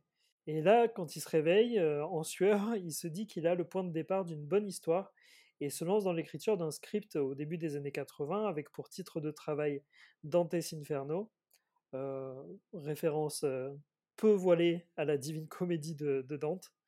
Et après avoir bouclé son, scénar, il le propose à plusieurs studios qui le refusent, euh, car malgré sa qualité indiscutable, euh, il est jugé trop métaphysique euh, à leur goût. Donc c'est finalement Paramount qui l'achète en 86, donc six ans après son écriture. Tant ils le trouvent génial, ils savent pas trop comment ils vont se démerder pour en faire un film. Mais à l'époque, voilà, le scénario a déjà fait le tour d'Hollywood et a gagné une aura culte avant même d'avoir été porté à l'écran. Donc euh, les producteurs de Paramount saisissent l'occasion euh, de l'acheter. Le problème, c'est qu'en l'état, il est difficilement adaptable, notamment parce que les visions euh, de Jacob étaient à l'origine vraiment tarées dans le scénario, avec des apparitions de démons dantesques monstrueux issus de l'Ancien Testament notamment. Et bon, au milieu des années 80, ben, on est quand même bien avant les, les beaux effets CGI de Terminator 2 et Jurassic Park. Donc c'était très compliqué et surtout très cher en fait de faire des effets spéciaux et sans garantie de, résultats satisfaisants. Pour l'anecdote, euh, même Ridley Scott, qui à ce moment de sa carrière sort de Blade Runner et Légende, euh, avait un temps été attaché au projet, mais lui-même voyait pas trop comment il allait pouvoir l'adapter en l'état. Donc euh, bon, du coup, ça, passe entre plusieurs mains. Il y, y a pas mal de brainstorm, mais ça, Paramount décide, finalement d'abandonner ce projet un peu, bancal, et c'est le studio Carolco qui, qui le reprend. Et c'est finalement Adrian Lyne, qu'on n'attendait pas là, hein, puisque avant ça, il avait réalisé des films un peu bluettes comme Flashdance ou 9 semaines et demie, qui tombe littéralement amoureux du script et va s'atteler à rendre tout ça faisable et, lisible à l'écran. Il va donc commencer par retravailler cette imagerie, euh, très difficilement adaptable, et remplacer les apparitions démoniaques très littérales par des visions euh, plus suggestives et hum, créer une ambiance générale plus inquiétante que graphique finalement. Euh, pour ça, il va beaucoup se documenter sur la guerre du Vietnam et des témoignages de soldats traumatisés, mais aussi sur des témoignages d'expériences de mort imminente. Et donc ici, dans, cette nouvelle version, il y a plus ou du moins peu de, démons dantesques. Il y, a, quand même des visions très, très monstrueuses, mais la menace est plutôt représentée par des apparitions un peu fantomatiques, distillées intelligemment, de, corps anthropomorphes auxquels on a retiré l'humanité qui les caractérisait, notamment par les attributs du visage. Donc en faisant appel à des, techniques empruntées au body horror, il achève de, rendre ces apparitions vraiment turbo flippantes. On retrouve des, des inspirations, notamment des, des peintures de Francis Bacon. Je ne sais pas si vous voyez un petit peu les, les, les face paintings de, de Francis Bacon qui sont bien flippants, ou même de Giger. saloperies visuelles. Exactement. Ben, si, c'est, on, on retrouve vraiment euh, cette influence très clairement et d'ailleurs très assumée hein, dans, le, dans le film et aussi de, des influences de, de Giger, qui n'est pas non plus le, le dernier sur la, sur la déconne. Et donc, euh, donc voilà, donc on, se retrouve comme ça avec des visages qui sont, qui sont ind- indistincts, euh, euh, dénués d'yeux et de, de bouche, d'orifices, euh, des corps humains euh, parfois incomplets, amputés, euh, apparaissant pris de, spasmes comme s'ils étaient tiraillés euh, entre, entre deux dimensions, euh, celle des morts et celle des vivants. Des spasmes très rapides, en fait, c'est euh, Adrian Lyne avait, euh, avait filmé euh, des, personnages qui, bougeaient au ralenti euh, et ensuite a repassé les images euh, à vitesse réelle, ce qui fait que c'est il y a un côté complètement euh, désincarné et vraiment vraiment terrifiant. Et donc voilà, tout ça crée une ambiance justement assez Lovecraftienne, extrêmement oppressante. Et je défie d'ailleurs quiconque de ne pas ressentir la même terreur que le personnage de Jacob, interprété par Tim Robbins d'ailleurs, j'avais oublié de préciser, qui voilà au fur et à mesure de ses apparitions, qui, sombre peu à peu dans la folie. Et il y a aussi une dimension qui est intéressante, c'est que ces, ces apparitions deviennent de plus en plus proches de lui. Il y a une gradation comme ça dans, la distance. Au début, euh, elles, lui apparaissent principalement en rêve ou au loin dans la rue. Il voit quelque chose, il pense discerner quelque chose, mais il se dit que c'était peut-être bah, quelque chose qu'il a mal vu, mal compris, euh, difficile voilà, à discerner. Et, elle se rapproche peu à peu, euh, au fur et à mesure du récit, de plus en plus près, jusqu'à pouvoir interagir physiquement avec lui. Et c'est très très malin en fait ce crescendo, euh, aussi bien dans la représentation qui devient de, de plus en plus graphique que dans l'action. et la tête du pauvre Tim Robbins qui, qui se défait chaque jour un peu plus sous l'effet du, du manque de sommeil, de la maladie et de la paranoïa. D'ailleurs, ouais, le choix de, Tim Robbins euh, pour interpréter Jacob est aussi un putain de, move de génie parce qu'il a un petit peu, euh, comme Tom Hanks, vous savez, ce, physique euh, absolument moyen de Monsieur Tout le Monde. Et, en plus de ça, des, traits, un visage très doux qui force toujours l'empathie dès son apparition à l'écran. Et, c'est marrant d'ailleurs parce que quand, quand je l'ai comparé à Tom Hanks dans mon esprit, en fait, au moment où j'étais en train de, de, préparer mon sujet, j'avais pas encore l'info, mais j'ai lu, j'ai lu après que Tom Hanks avait été casté avant Tim Robbins pour le rôle, mais qu'il a finalement préféré jouer dans le, le Bûcher des Vanités la même année. Et donc, ils ont pris Tim Robbins dans la foulée. Donc, donc voilà, c'est un film qui est très dense, donc c'est assez difficile de ne pas s'éparpiller, parce qu'il y a énormément de choses à dire, et je pourrais en parler pendant des heures. Il y a une dimension religieuse directement liée à l'expérience personnelle du, scénariste, qui a lui-même vécu une expérience de mort imminente et qui a eu des, visions, et qui a passé deux ans dans la foulée dans un monastère tibétain pour trouver des réponses à ces questionnements spirituels, ce qui a mené à l'écriture aussi de, ce script dans sa forme finale. la dimension critique aussi concernant la guerre du Vietnam, les expériences supposément menées par, sur les soldats à grand renfort de LSD pour les rendre plus agressifs au combat. Ça après, c'est resté à l'état de rumeur, ça n'a jamais été admis par, par les, services secrets et l'armée américaine. Mais après, tout simplement, ben, les syndromes post-traumatiques que toute guerre engendre, autant, autant d'angles voilà qu'aborde le film avec une, grande pertinence. Mais voilà, c'est aussi un film un peu d'enquête, ou plutôt de quête, qui repose sur des mystères, et trop en dire, ben, ça reviendrait vraiment à gâcher l'expérience, je pense, pour les, pour les personnes qui l'ont pas vu et qui écoutent cet épisode. Donc un petit conseil, arrêtez ce que vous êtes en train de faire, trouvez un moyen de voir ce film. Je ne sais pas s'il est dispo sur des, des, plateformes de VOD, enfin de SVOD, mais on doit pouvoir le louer assez facilement. Euh, et euh, essayez de le voir le, le, plus vierge possible de toute idée préconçue. Or, euh, mon laïus dans ce podcast.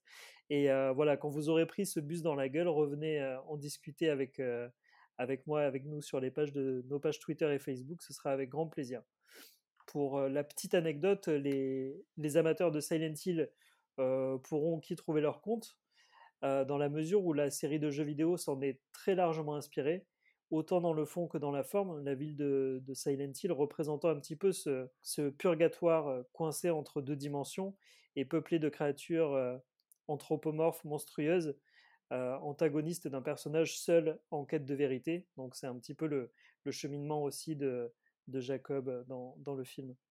Et l'affiliation est vraiment transparente et les créateurs successifs de la saga, enfin notamment de, la, de la Team Silent, s'en sont d'ailleurs jamais cachés, allant même jusqu'à reproduire exactement euh, euh, l'architecture de et le nom de la station de métro du début du film dans Silent Hill 3, en hommage à, leur modèle et à cette, cette, scène qui les avait autant terrifiés que fascinés, à juste titre. Et voilà, on retrouvera aussi bah, des, inspirations de même type dans la saison 3 d'American Horror Story, euh, Asylum par exemple, et dans bien, d'autres œuvres qui ont suivi. Donc, bah, pour conclure, c'est ce qu'a réussi à faire Adrian Lyne avec ce film, c'est non seulement de rendre justice à, à, ce scénario incroyable et limite maudit, parce que malgré sa qualité unanimement saluée, il est resté dans les tiroirs d'Hollywood pendant quasiment une décennie avant de, voir le jour à l'écran. Mais, il a surtout réussi à créer sa propre esthétique visuelle et cinématographique de l'horreur et d'une folie rampante en mixant des, concepts hérités de la littérature, notamment de, Lovecraft dont on parlait tout à l'heure ou d'Edgar Poe, euh, mais aussi euh, sous l'influence de son scénariste, euh, donc Bruce Rubin, une fascination pour les expériences transcendantales et, la religion, notamment en s'inspirant beaucoup du livre des morts tibétains, mélanger tout ça avec des, des, inspirations visuelles, comme je le disais, puisées chez, chez Francis Bacon et Giger. Donc voilà, vous foutez tout ça dans un mixeur et vous obtenez un film aussi terrifiant et halluciné que finalement étrangement tendre parfois aussi sur la condition humaine. Donc euh, je vous invite tous à vous jeter dessus. Bien, merci. Je vois qu'il y a des réactions, alors on va commencer par Yon. Moi, c'est vrai que ce film, je l'avais vu il y a quelques années, évidemment, et il m'avait vraiment très très mis mal, très mal. J'étais vraiment pas bien quand j'ai vu les films. J'étais, je savais pas quoi en penser. J'étais, c'était, franchement, c'est vraiment très viscéral comme comme expérience quand même. Donc ça correspond vraiment à ce que tu disais. Mais à la même époque, moi, j'avoue que je l'avais associé au festin nu aussi de Cronenberg, qui était un peu comme ça aussi.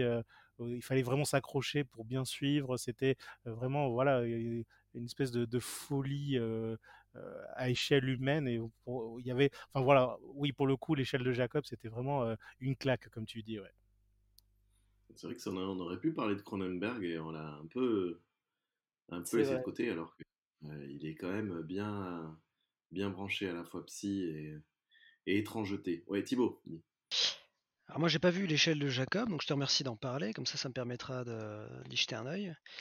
Et d'ailleurs, il est trouvable en VOD sur, sur différents sites, donc n'hésitez pas. je voulais juste revenir pour, pour jouer les Jean-Michel à peu près que la saison Asylum de, de, American Horror Story, c'est la deuxième et pas la troisième, qui elle ah revient sur, sur le Coven des sorcières. C'est vrai, tout à fait. American Horror Story, qui est une magnifique machine à recycler les codes de l'horreur saison par saison. Ah oui, c'est des, des thématiques, ouais. J'aime pas, l'horreur, ça me fait trop peur. D'ailleurs, ça, me paraît très effrayant. Alors, je n'ai pas vu l'échelle de Jacob, euh, évidemment. Euh, si, donc, je n'ai pas grand-chose à en dire, mais est-ce que ce que tu racontes là de, de cette irruption de l'horreur dans la normalité, par, euh, justement par des, des, choses très grand guignols, etc., c'est presque ce qui est le plus effrayant, moi, finalement. Tu me dis, on voit des monstres, on voit des, des sales bêtes, bon, c'est en tant que zoologiste, ça me, ça me fait pas peur, mais c'est voilà, des, des, des, euh, euh, des, silhouettes sans visage ou des choses comme ça, c'est quelque chose qui est beaucoup plus effrayant. Euh, la, la, normalité comme ça, bon, je pense à. comment s'appelait la série je, vais l'appeler Valentine, mais la série de Netflix de sorcières, là. Marianne. Marianne, merci. Solon Marianne l'intro était vraiment faite de petits moments de normalité. Tout, d'un coup, euh, on avait peur en fait juste parce que son mec se retournait vers elle ou, ou, euh, parce qu'on voyait un visage, quoi, alors que finalement il n'y avait rien de, réellement effrayant. ça, c'est vrai que c'est un truc qui marche assez bien, en tout cas sur moi. Mais bon, je suis pas très, très client, je suis assez peureux. Non, moi je suis d'accord avec toi hein, complètement. Enfin, il y a vraiment cette dimension où l'horreur graphique, en fait, justement, euh, casse le cadre de, la normalité. Donc il y a, vraiment une dimension où plus c'est gore et moins, tu, moins tu peux l'envisager comme étant quelque chose de réaliste. Alors que là, justement, il y a vraiment quelque chose de... ça nous est tous arrivé de voir quelque chose qui se passe au loin et de se dire, putain, ça c'est chelou, ça devrait pas arriver, mais c'est, c'est très loin, j'ai du mal voir. Et en fait, lui, ça commence vraiment comme ça. Ça commence avec j'ai du mal voir où j'ai rêvé. Et puis finalement, tout commence à se recouper, tout commence à, enfler jusqu'à jusqu'à à l'explosion. Et c'est et c'est effectivement très très très flippant cette suggestion plutôt que, que, que d'en montrer trop. Et c'est d'autant plus honorable que ça va à l'économie de moyens, donc ça fait plaisir aux producteurs, ça fait plaisir aux spectateurs, ça fait plaisir à tout le monde. Bon, mais je crois qu'on a fait le tour. Euh, personne n'a d'autres réactions. Je vois pas d'autres mains virtuelles levées. Donc nous allons passer à, à l'ami Tomissa, qui va donc nous parler de la série Maniac. Alors oui, en effet. Donc je, vais vous parler d'une série euh, Netflix qui est, qui est sortie il y a deux ans, 2018. Donc ça s'appelle Maniac. Cette série a été créée par euh, Patrick Somerville et réalisée par Kari Fukunaga. Donc un petit peu de contexte. Patrick Somerville est un scénariste de série assez réputé qui a travaillé un peu dans les coulisses, notamment de la série The Leftovers de HBO. Et Kari Fukunaga, c'est un réalisateur assez prodige qui est notamment responsable de l'intégralité des épisodes de True Detective, la première saison. Alors, de quoi s'agit-il? Maniac est une série où on suit l'aventure de deux cobayes pour un essai clinique expérimental. Cet essai clinique est là pour tester l'efficacité d'une sorte de pilule du bonheur, un traitement chimique accéléré mis au point par un laboratoire japonais. Les acteurs principaux de la série sont incarnés par euh, Emma Stone et Jonah Hill. Jonah Hill joue le rôle d'un jeune héritier d'une famille euh, de multimilliardaires qui fait partie d'une famille très nombreuse et il est un peu le vilain petit canard et il est, euh, affublé de la maladie qu'on connaît sous le nom de schizophrénie, ce qui est quand même assez euh, dérangeant. Et quant à Emma Stone, elle, est, elle subit un petit peu un trouble de personnalité, de la personnalité limite, ce qu'on appelle le trouble borderline, Il a des gros problèmes de drogue, euh, des problèmes avec sa famille, un petit peu isolé.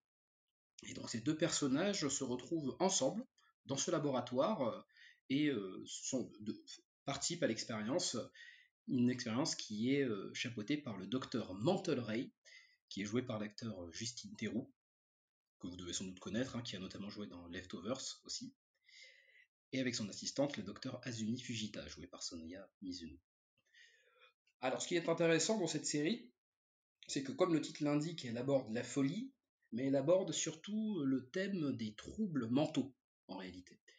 Et la série euh, utilise un stratagème assez habile, c'est-à-dire d'explorer les pensées de ses personnages principaux à travers des fables, des rêves et des constructions de mondes imaginaires. Donc on y découvre peu ou prou euh, un univers d'heroic fantasy à un certain moment, un univers de science-fiction, un univers futuriste. Je note d'ailleurs que la série se passe justement dans un univers qui est un petit peu dans le futur, sans trop l'être non plus, donc il y a beaucoup d'éléments contemporains dans lesquels on pourra tous s'identifier et, euh, reconnaître, mais il y a des technologies complètement ahurissantes, euh, d'un avancement assez impressionnant, on peut noter d'ailleurs une très très belle euh, esthétique euh, rétro-futuriste, c'est-à-dire il y a beaucoup d'éléments qui pourraient faire penser aux années 50-60, notamment dans les looks des personnages qui sont assez euh, gratinés avec des lunettes vintage et des blouses blanches très caricaturales, si chères aux années 60-70, et à la fois des technologies extrêmement révolutionnaires et avancées. Ce qui est intéressant, c'est que le scénariste a expliqué la raison pour laquelle il ne voulait pas utiliser une technologie un petit peu trop proche de ce qu'on avait dans la réalité, plutôt se réfugier dans une esthétique un petit peu plus euh, rétro. En fait, il explique qu'il ne voulait pas parasiter euh, l'expérience thérapeutique de Maniac par d'autres moyens d'immersion tels qu'Internet, la réalité virtuelle, etc. Il voulait vraiment ancrer ça dans quelque chose de très filmique, de très euh, cinégénique, si on peut dire ça comme ça, avec des gros ordinateurs tout blancs, tout immaculés, des gros claviers, enfin vous voyez bien l'état d'esprit. Alors ce qui est intéressant aussi, c'est au niveau de l'ambiance, euh, la série euh, est dotée d'un humour assez décalé, voire parfois un peu absurde, qui peut rappeler un petit peu parfois les Monty Python, d'ailleurs c'est assez, assez amusant, mais n'est pas dénué d'une ambiance extrêmement dramatique et sérieuse quant au destin personnel euh, des héros de la série. Parmi les thématiques, il y a la thématique de la famille, comme je vous l'ai dit, de l'isolement, les troubles anxieux sont abordés, donc la schizophrénie, comme je vous l'ai dit également, mais également l'amour, qui est peut-être le thème principal hein, de la série, vu que les deux personnages, on peut dire, plus ou moins vont se rencontrer, à s'apprendre à se connaître et d'une certaine manière s'aimer, sans trop vous spoiler, bien sûr, hein, vous découvrirez ça plus en détail si vous regardez euh, cette série. Mais c'est surtout qu'ils vont apprendre à se comprendre. Se comprendre eux-mêmes et se comprendre l'un l'autre, ce qui est une des clés de compréhension euh, de la série. Alors c'est très intéressant parce qu'en fait, la série euh, propose, comment dire, elle essaie de montrer à quel point la technologie a, la volonté, et la science, les avancements technologiques et scientifiques, a la volonté de contrôler nos vies, augmenter euh, notre confort, et a une certaine volonté de vouloir euh, tout résoudre, d'une certaine manière. Répondre à toutes les questions, donc savoir si Dieu existe, comment la Terre tourne, etc., etc., jusqu'à même contrôler l'esprit des gens et à le soigner d'une certaine manière pour que tous les problèmes et tous les troubles qu'une personne pourrait avoir disparaissent à tout jamais à travers une certaine panacée hein, qui pourrait exister et pour pouvoir créer, on va dire, des modèles de personnalité à peu près équilibrés et normés. Donc c'est assez, euh, c'est un sujet de réflexion assez, intéressant hein, qui est bien relevé par, euh, par la série. Ce qui est très intéressant à voir également, c'est que le créateur révolutionnaire de ce traitement expérimental, le docteur Mantelray, qui est donc le scientifique euh, qui gère cette opération, cette expérience, est quelqu'un d'extrêmement troublé. Et on découvre à travers la série et les épisodes qu'il a énormément de, problèmes personnels et également des troubles à régler, notamment un trouble deep, un rapport à la mer extrêmement, euh, extrêmement dire, conflictuel et étrange. Et c'est très intéressant de voir à quel point il s'est investi justement dans ce projet de régler les problèmes des autres sans avoir la capacité de pouvoir régler les siens. Ce qui est assez, euh, assez amusant. Également, euh, cette série, je dirais, est une, est une belle leçon euh, de compréhension de ce que devraient être les, on va dire, les rapports sociaux entre les gens, car les deux personnages principaux sont immergé dans une sorte de petit groupe avec plein de personnalités très variées, très différentes, chacun avec ses problèmes. Et on arrive à s'attacher un petit peu à eux, s'identifier à eux d'une certaine manière, comprendre un petit peu leurs problèmes et apprécier, euh, les apprécier un petit peu, et autant les détester par, moment. Et ce qui est également euh, notable dans cette série, c'est qu'elle réussit euh, à répondre un petit peu aux problématiques que je vous ai données d'une certaine manière. La science ne peut pas, par définition, résoudre tous les problèmes, trouver la solution à tout. Elle peut donner des clés de compréhension, quelques éléments pour pouvoir résoudre petit à petit et pas à pas les troubles qu'on pourrait avoir, que ce soit par la médication, que ce soit par la prise de recul, le traitement psychiatrique avec quelqu'un qui va nous aider, qui va nous écouter, ce qu'on voit d'ailleurs dans la série, mais il n'y a pas de solution miracle, ce qui est tenté de nous être vendu d'ailleurs à travers, à travers cette série. Voilà, en gros, donc, euh, petit résumé, hein, je ne vais pas trop m'étendre pour pas trop vous révéler d'éléments euh, de l'histoire euh, de Maniac, mais je vous encourage très très grandement à regarder cette série, donc qui est en 10 épisodes, hein, 10 épisodes d'une heure chacun sur Netflix. La série, je crois, un peu passée inaperçue, même si je trouve qu'elle est est vraiment notable. Hein. elle vaut vraiment le, détour, et je, continue à, louer, on va dire, les qualités de Kari Fukunaga, qui est vraiment un, Hein. Je, vous encourage d'ailleurs également de avoir la première saison de True Detective, si ce n'est pas encore le cas. Également le film Beast of No Nations, qui est un film sur les enfants soldats, d'ailleurs, qu'il a réalisé euh, il y a plusieurs années, je crois en 2016 ou 2015, si ma mémoire est bonne. Et également, je vous souligne que c'est le réalisateur du prochain film James Bond, pour parler un peu de blockbuster, euh, qui s'appelle Mourir peut attendre, et qui va sortir, je crois, euh, au mois de novembre 2020. Voilà. Je vous remercie de m'avoir écouté. Euh, il me semble que c'est lui aussi qui a réalisé que euh, Sin Nombre aussi, non? Le film sur les cartels mexicains. Exactement, c'est son premier film. Des prix et tout avec celui-là. Après, j'avoue que j'ai pas du tout vu la série Maniac, mais spontanément, quand tu as parlé de Maniac, j'ai cru que tu allais nous parler du film des années 80 qui avait été remaké avec oui. dans les années 2012, là, enfin 2008, que c'était. et du coup, j'ai pensé à ça, mais non, au final, j'ai pas vu la série. Ça m'intrigue, je, peut-être que je me pencherai un de ces jours. Ouais. Bah écoute, Yon, je t'invite effectivement à la voir parce que je l'ai vu aussi à l'époque où il est sorti moi, c'était l'histoire de base qui m'intéressait pas mal, cette histoire liée, à la psyché et toutes ces, histoires assez étranges qu'on voit à travers les épisodes. comme tu disais, effectivement, l'aspect rétro-futuriste, moi, c'est un truc qui m'a beaucoup marqué. je trouve très réussi dans cette série. Donc, si vous aimez bien les, les vieux films de science-fiction, ça, en a, ça en a toute l'apparence avec des, tableaux de bord avec énormément de boutons, avec ce, avec ce, même ce robot qui dispose d'une intelligence artificielle assez étrange. et, c'est la relation finalement entre les, deux personnages principaux, moi qui m'a qui m'a bluffé, parce que John Hale, je l'ai jamais vu aussi aussi impliqué dans un rôle. Il a une, il y a une certaine. Il, est triste dans. Ah, il y a une, certaine fragilité effectivement qui, ressort énormément de son personnage. Déjà parce qu'il a parti beaucoup de poids et, euh, on n'a pas l'habitude de le voir comme ça. Et, euh, je sais pas, il y a une vraie, une vraie compassion en fait qui se, qui se dégage de, ce personnage. Donc c'est une vraie réussite pour le coup.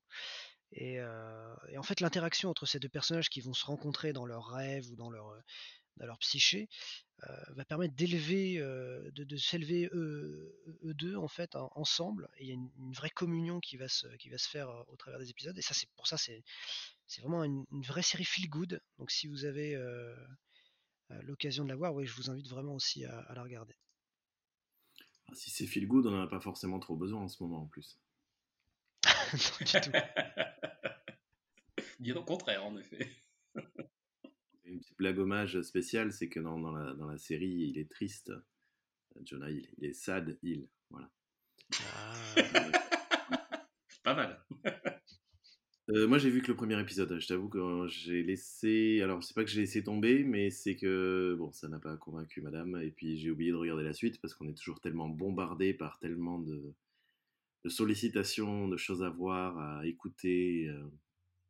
Mais c'est vrai que j'avais, j'ai, alors, j'essaie de me souvenir, il y a, ils ont pas, il y a, pas des petites capsules où ils dorment ou un truc comme ça euh, dans oui, Exact. D'ailleurs, euh, c'est un truc dont j'ai un peu oublié de parler, mais parmi les, dans l'esthétique et dans le, la direction artistique générale de, de, de, la série, il y a un, aspect très japonais.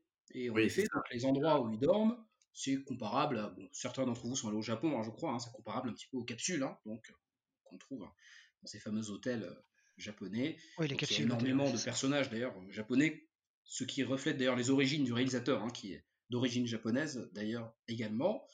Et donc euh, à travers le personnage de l'assistante, dont je vous ai pas trop parlé, donc Azumi Fujita, qui est peut-être la révélation, je pense, de la série, jouée par une actrice qui s'appelle euh, Sonoya Mizuno, qui je pense a beaucoup beaucoup d'avenir, parce que c'est une actrice de très grand talent, avec un look incroyable, très très belle actrice. Oui, c'est vrai qu'en plus, Kari, bon, Fukunaga, qui est, euh, qui est connu pour sa fameuse scène euh, plan-séquence là, de, Oui, dans oui, Détective, hein, dans, tout la première saison, donc, qui avait, qui avait Dans, beaucoup marqué les dans le quatrième épisode euh, de mémoire, je crois, donc de, de la première saison, qui est J'ai le même souvenir. donc, euh, Matthew McConaughey, donc hein, une scène vraiment remarquable, en effet, très impressionnante. Bah, Merci Tomisa. Euh, on va pouvoir passer à la suite. Et je crois que la suite, bah, c'est moi. Alors moi, euh, j'ai pas été aussi sage, j'ai aussi euh, bien appliqué que vous. Euh, J'avais pourtant, pourtant beaucoup d'idées, mais je change aussi souvent d'avis, comme vous avez pu le voir dans ces enregistrements où je commence par un- une chose et finis par l'autre. Et c'est vrai que bon, le confinement qui est passé a, certainement accentué ma pensée de mon non linéaire, donc peut-être est-ce aussi quelque chose qui relève de la psychiatrie. C'est en ce moment, je peux être en train, par exemple, hein, d'essayer de me concentrer sur une chronique, et puis je me dis que j'ai soif, je vais prendre un verre d'eau, je constate que le compost est plein, je sors le vider, et puis je me retrouve une heure plus tard euh, dans un tempus fugit en train d'arroser mes tomates, et en ayant complètement oublié ce que j'étais en train de faire euh, dans le premier temps. Bref, je voulais parler de plein plein de choses et euh, avec tout un mois pour les préparer, j'ai évidemment pas pris le temps de le faire. C'est vrai que la première idée, c'était quand même de d'explorer un peu cette veine aussi autour des, des psychotiques, de la psychose, voilà. Mais bon, sachant ma totale béotienneté en, en termes de psychiatrie, mais euh, notamment, je voulais m'intéresser soit à psychose, soit à Mindhunter, euh, qui sont deux, monuments, on va dire, enfin un, monument et une série très intéressante sur euh, toute cette folie. Euh, D'ailleurs, sur la, pour la dernière, Mindhunter, alors, hormis euh, le fait qu'on ne verra peut-être jamais de saison 3 parce que ça, elle semble traîner en longueur, euh, sur ma chaîne préférée, qui est, vous le savez déjà euh, désormais, RMC Découverte, il y a plusieurs fois cette semaine, j'ai chopé un peu par hasard des documentaires sur Ed Kemper, qui est ce tueur euh, dans la première saison très présent, qui est incarné par, évidemment, j'ai pas regardé comment s'appelait l'acteur, mais il joue aussi dans Umbrella Academy, qu'il fait tellement remarquablement bien que quand j'ai vu le vrai, j'arrivais pas à voir la différence.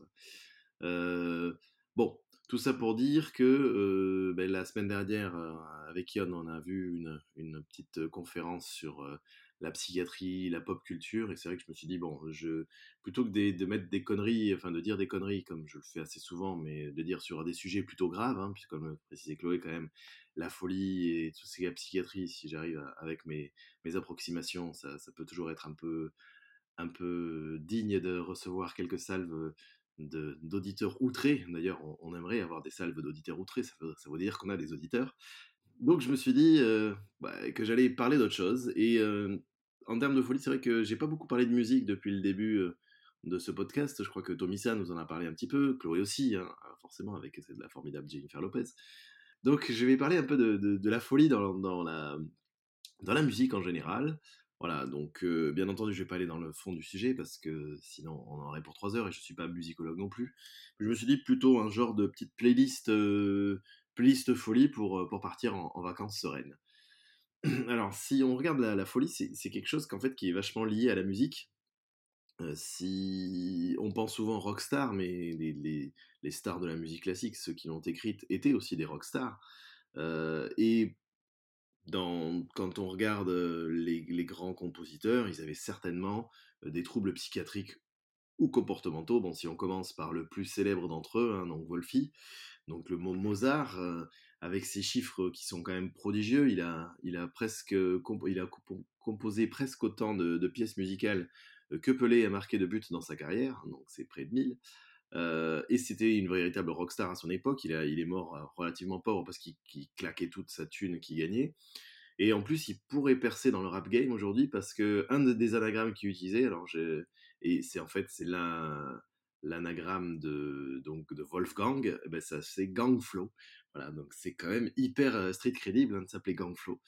et bon, ce Mozart, hein, il est composé à partir de 6 ans, il était capable de reproduire des, des partitions en les ayant écoutées une fois, donc c'était probablement quelque chose. Alors, est-ce qu'on est dans la psychiatrie ou dans, enfin, plus dans l'étude des maladies comportementales qu'est l'autisme? En tout cas, c'était quand même un, personnage qui a certainement eu sa petite dose de troubles psychiatriques. Et bah, c'est vrai qu'en musique, en, général, on est toujours un peu entre le génie et la folie. L'avantage de Mozart, c'est que comme il est mort depuis plus de 300 ans, eh bien, on peut passer un de ses morceaux sans aucun problème, sans qu'on soit emmerdé par, par l'assassin ou autre. Donc ce, ce, morceau de Mozart, le plus célèbre, hein, la petite musique de nuit.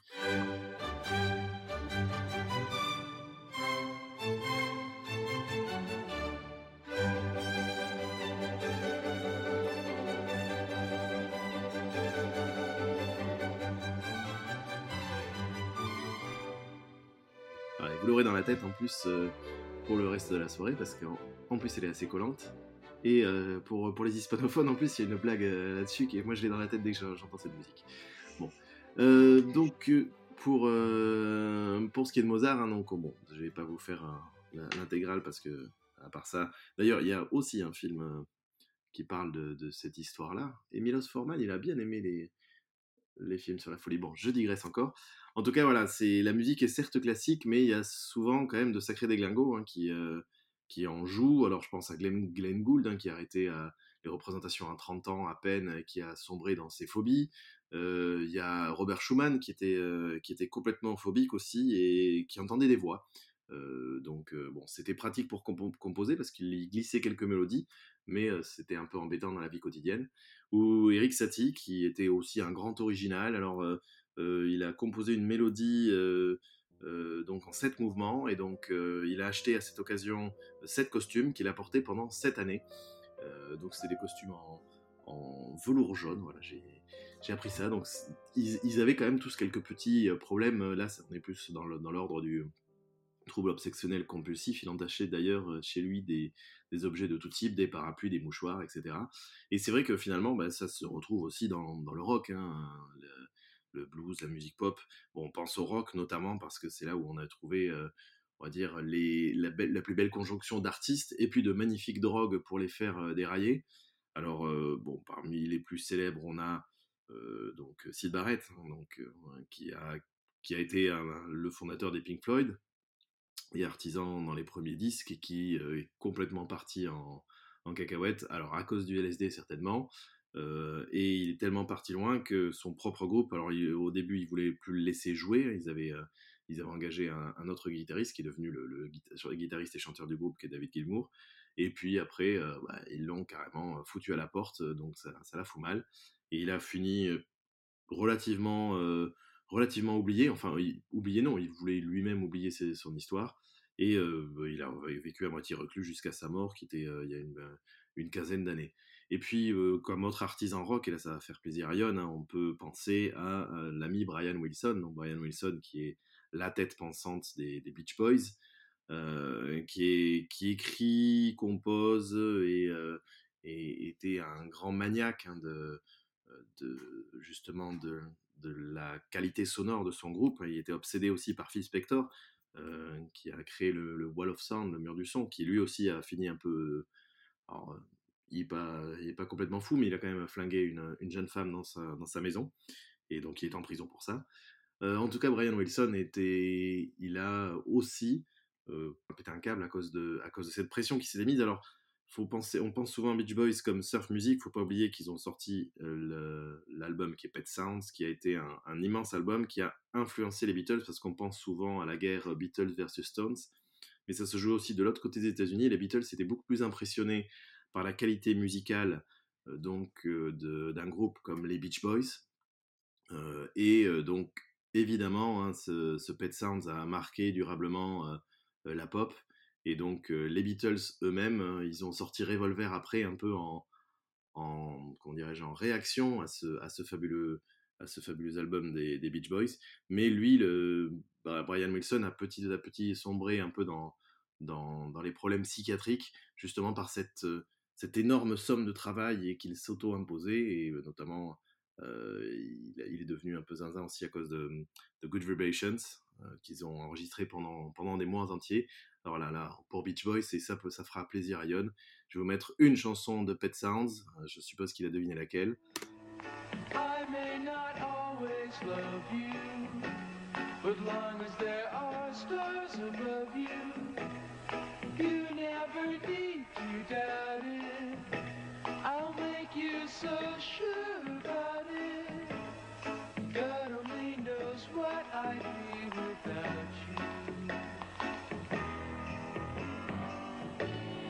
Donc euh, le pauvre Brian, il est, il est devenu un peu zinzin à cause de ça, mais il continue quand même à, jouer. euh, il, a, il a réussi à passer au-delà. hein. D'autres euh, n'ont pas eu cette chance, hein, et c'est vrai que souvent dans les grands musiciens, il y a de gros troubles dépressifs. Et euh, ça fait un peu tout l'apanage du rocker euh, mort à 27 ans. Alors quand on ne meurt pas d'overdose, bah il y a quand même toujours l'option suicide. Euh, donc notamment ce bon vieux Kurt Cobain, hein, qui était si profondément dépressif, bon et aussi ben, il était profondément plongé dans les drogues, qui finit par résoudre, résoudre tous ses problèmes à coups de fusil de chasse, ou Jeff Buckley aussi, qui, alors, euh, beaucoup de dit parlent de la thèse de l'accident, mais il est quand même allé, parti se baigner tout nu, enfin tout habillé, pardon, en pleine nuit, dans un affluent du Mississippi qui s'appelle la Wolf River.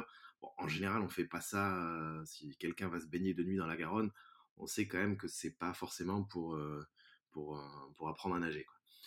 Tout ça pour dire que c'est vrai que la, folie dans, le monde du rock, est quand même assez présente. Et elle est présente aussi dans les titres. Et ça, c'est assez rigolo parce qu'en en grattant un peu, je me suis dit, tiens, on allait, j'allais faire une petite playlist euh, de, des titres euh, contenant le, le mot folie, ou euh, donc en français et en anglais, même en espagnol, je suis allé un peu plus loin.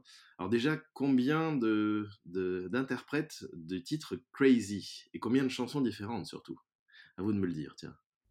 Je sais pas, je dirais au moins 50. Mais je, veux dire de chansons différentes, euh, euh, parce que, Qui en fait, avec le titre Crazy. ouais, c'est ça, ouais. Je sais pas, euh, plutôt des, des centaines, des milliers, j'en sais rien. Alors non, moi je suis, je, suis sur des chiffres plus, plus modestes. Mais dans les très très très très connus, il y a quelques artistes que vous connaissiez. Alors vous me les avez cités tout à l'heure hors, hors antenne. Il y a par exemple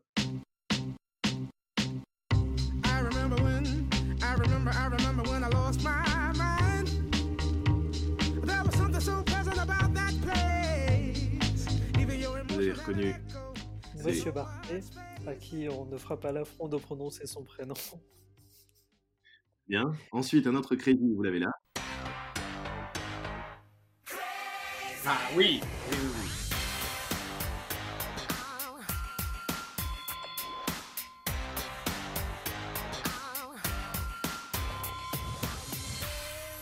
Donc là, vous avez reconnu, Britney Spears, bien sûr. Mademoiselle Lance. évidemment. Ensuite, un autre crazy, vous l'avez là.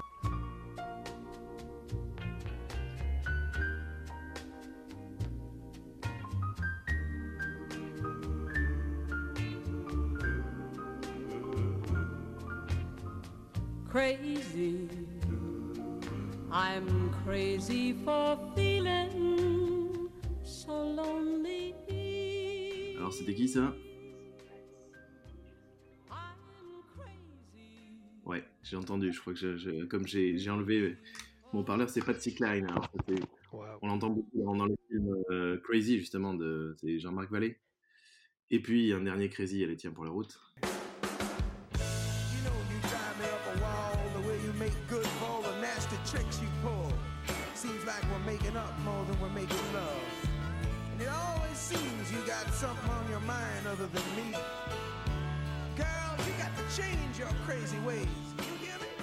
Alors celui-là c'était qui Aerosmith Yeah Ah, c'était pas Bon Jovi Je croyais que c'était Bon Jovi, ça, non Aerosmith, ouais, ouais, donc euh, avec euh, Aerosmith, Alice-. Alicia Silverstone et euh, donc qui, sera, qui fera une, euh, une bad girl. euh, C'est pas la BO d'un film, ça, d'ailleurs Euh, Crazy, c'est non, c'est euh, la BO d'un confonds avec film un autre truc.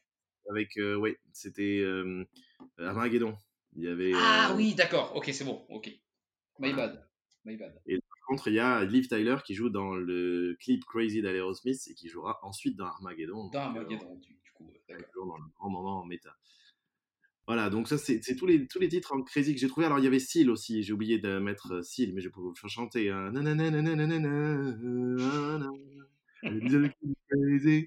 Voilà. Donc, ça en fait des trucs. Et alors, bon, si on part en nom de groupe, on a Madness. Donc, euh, on peut avec euh, Ah, In the Middle of the Street. Alors, euh, pour, euh, pour du francophone, tiens, euh, qu'est-ce que, qu'est-ce que vous avez comme titre avec euh, Fou, Folie ou. euh, Bah, forcément, on l'a dit tout à l'heure, il y a une folie, mais Ah, Liane Folie, mais c'est. c'est- c'est- c'est pas mal, celle-là. Non, il y a, il y a Mich- Michel Polnareff, par exemple. Je suis Michel Polnareff. Exactement. Ensuite, il y, a du- il y, a du- il y a du rappeur à peu près euh, dans, dans cette histoire. On avait dit nuit de Hmm. folie tout à l'heure, en début de soirée. Début de soirée, évidemment. Il y a Mais vous êtes fou. Mais vous êtes fou. Ah, Ah mais oui. Benelli, bien sûr. Et oui, Benelli, oui. Tout à fait. Donc vraiment, ça en fait un des trucs. Alors euh, j'ai j'ai cherché, il y a même Juliette Armanet, euh, Armanet donc beaucoup de folie. euh, on peut même trouver, bon, j'ai dans les titres, j'ai évidemment aussi Crazy in Love de Beyoncé Ah. ou Maniac. She's a Hein, maniac. Maniac on the phone. Bref, ça en fait de la folie euh, dans la musique. Et bon, pour, euh, pour finir un petit peu tout ça, même s'il n'avait, euh, il n'a jamais écrit de titre sur la folie, il a écrit quand même de la folle musique. Donc je vous propose de finir ce petit moment musical par...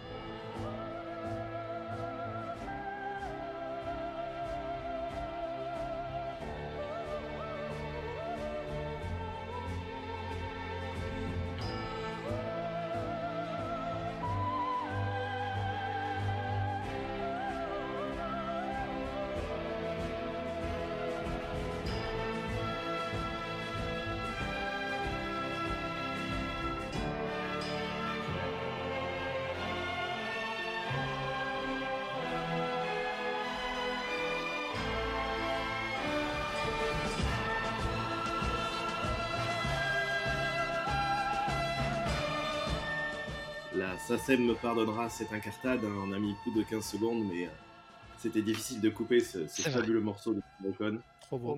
Qui est qui est vraiment d'une puissance incroyable. Il a redéfini euh, la musique de cinéma, donc voilà, vu qu'il est mort aujourd'hui. Ouais, et, euh, et chose étonnante, parmi mes recommandations, je voulais euh, recommander justement Sad Hill et leur tête, dont on parlera tout à l'heure. Donc encore une fois, euh, très fortement lié à, à Ennio Morricone. Voilà pour ce que j'avais à raconter de façon un peu décousue et, dans tous les sens, mais euh, c'était ma dernière, euh, ma dernière, je vais pouvoir me reposer un peu, parce que je crois que j'ai besoin de repos. Alors déjà, merci pour les, Beach Boys et pour euh, Brian Wilson. Par contre, euh, quelque chose, c'est que effectivement, pour le coup, j'avoue que c'est pas basé sur, un vrai documentaire, mais j'avais vu le film dans lequel Paul Dano et après John Cusack jouaient le, le rôle de Brian Wilson, où en fait on comprenait que effectivement il y a eu un énorme passage à vide parce que lui-même était déjà fragile psychologiquement parce qu'il avait été abusé, euh, on va dire moralement par son père. Et, euh, et surtout que son manager de l'époque, en fait, le bourrait de drogue euh, pour pouvoir profiter des royalties et euh, du coup détourner de l'argent, et que c'est justement parce qu'il a trouvé un jour l'amour, en tout cas il a trouvé quelqu'un dans sa vie qui l'a permis de sortir de sa maladie mentale en fait. Je trouvais l'histoire assez belle aussi, Oui, c'est, il s'est fait enfler par son père quand même, ce qui est assez bon. entre autres. ouais. Ouais, et, euh, et c'est vrai que son psychiatre, qui était aussi son manager, euh, avait une emprise assez forte sur lui. Bon, j'ai- je ne suis pas rentré dans les détails de, de toutes ces histoires pour laisser, pour laisser parler la musique, évidemment. Oui, Chloé. Oui, du coup, j'avais j'avais plusieurs interventions euh, suite à tout ça là. Déjà, t'as oublié Crazy Frog et je suis très déçue. Oui, oui, non, je l'ai pas mis volontairement. Je l'ai pas mis volontairement. On de musique. Mais bon. Je veux bien mettre Britney dans la musique, Oui. mais euh, je veux mettre euh, des- même début de soirée dans la musique, mais pas Frog. Et euh, du coup, j'en ris, du coup, j'ai per... Ah si, et le truc, euh, je, me- je me suis étonnée dans ton live du début, je, je- j'aurais cru, puisque c'était une de tes recommandations pour, euh, pour Xavier et moi, en tout cas, il n'y a pas si longtemps, euh, Fleabag, où euh, il y a quand même euh, un petit côté sur euh, bah, la question de la folie aussi dedans. Et euh, Ouais, mais euh, enfin oui, c'est plus, euh, je pense, euh, Fleabag, je peux me le garder pour un, un- plutôt pour une spéciale quatrième mur. Ouais, mais c'est les 2 quoi, du coup, je pense. Il y a y a y a un beau lien à faire là et sur ce que vous disiez là, tout tout récemment, Yann et toi dans dans l'échange, c'est qu'au final, je trouve que cette question de folie, quand elle est pas sur une pathologie, on va dire, ça y est, j'ai perdu mes mots, mais bon, interne à la personne à la base, qu'elle, heu, qu'elle aura et qu'elle aura tout le temps, en elle, on est quand même sur soit, quand même de de la maltraitance, soit, soit de de de la forte drogue quoi. Que ce soit sur, l'intervention de Sylvain avec son film où on parle de voilà de, guerre du Vietnam et de possiblement il s'imagine qu'il s'est pris des gaz etc enfin voilà on est toujours sur cette espèce le Joker pareil euh, Harley Quinn la même avec ces histoires de, médicaments de médicaments de tests de et c'est un truc où ça c'est souvent je trouve alors pas pris comme excuse hein, mais c'est vraiment tout le temps lié à la folie très très fortement tant pour la guérir que pour l'insuffler chez les gens du coup je trouvais ça intéressant comme comme point d'entrée aussi. C'est vrai, bon, j'en parlais, hein, c'est vrai que la, folie est souvent aussi euh, synonyme de créativité euh, bah, à travers les temps. Enfin, je veux dire, euh, quand on parlait de Mozart, de, un gamin de 6 ans qui est, aussi doué doit aussi en souffrir. C'est pas un gamin de 6 ans, ça doit taper sur une casserole et être mort de rire, quoi. Ça doit pas, ça doit pas écrire une sonate et, faire la fierté de ses parents.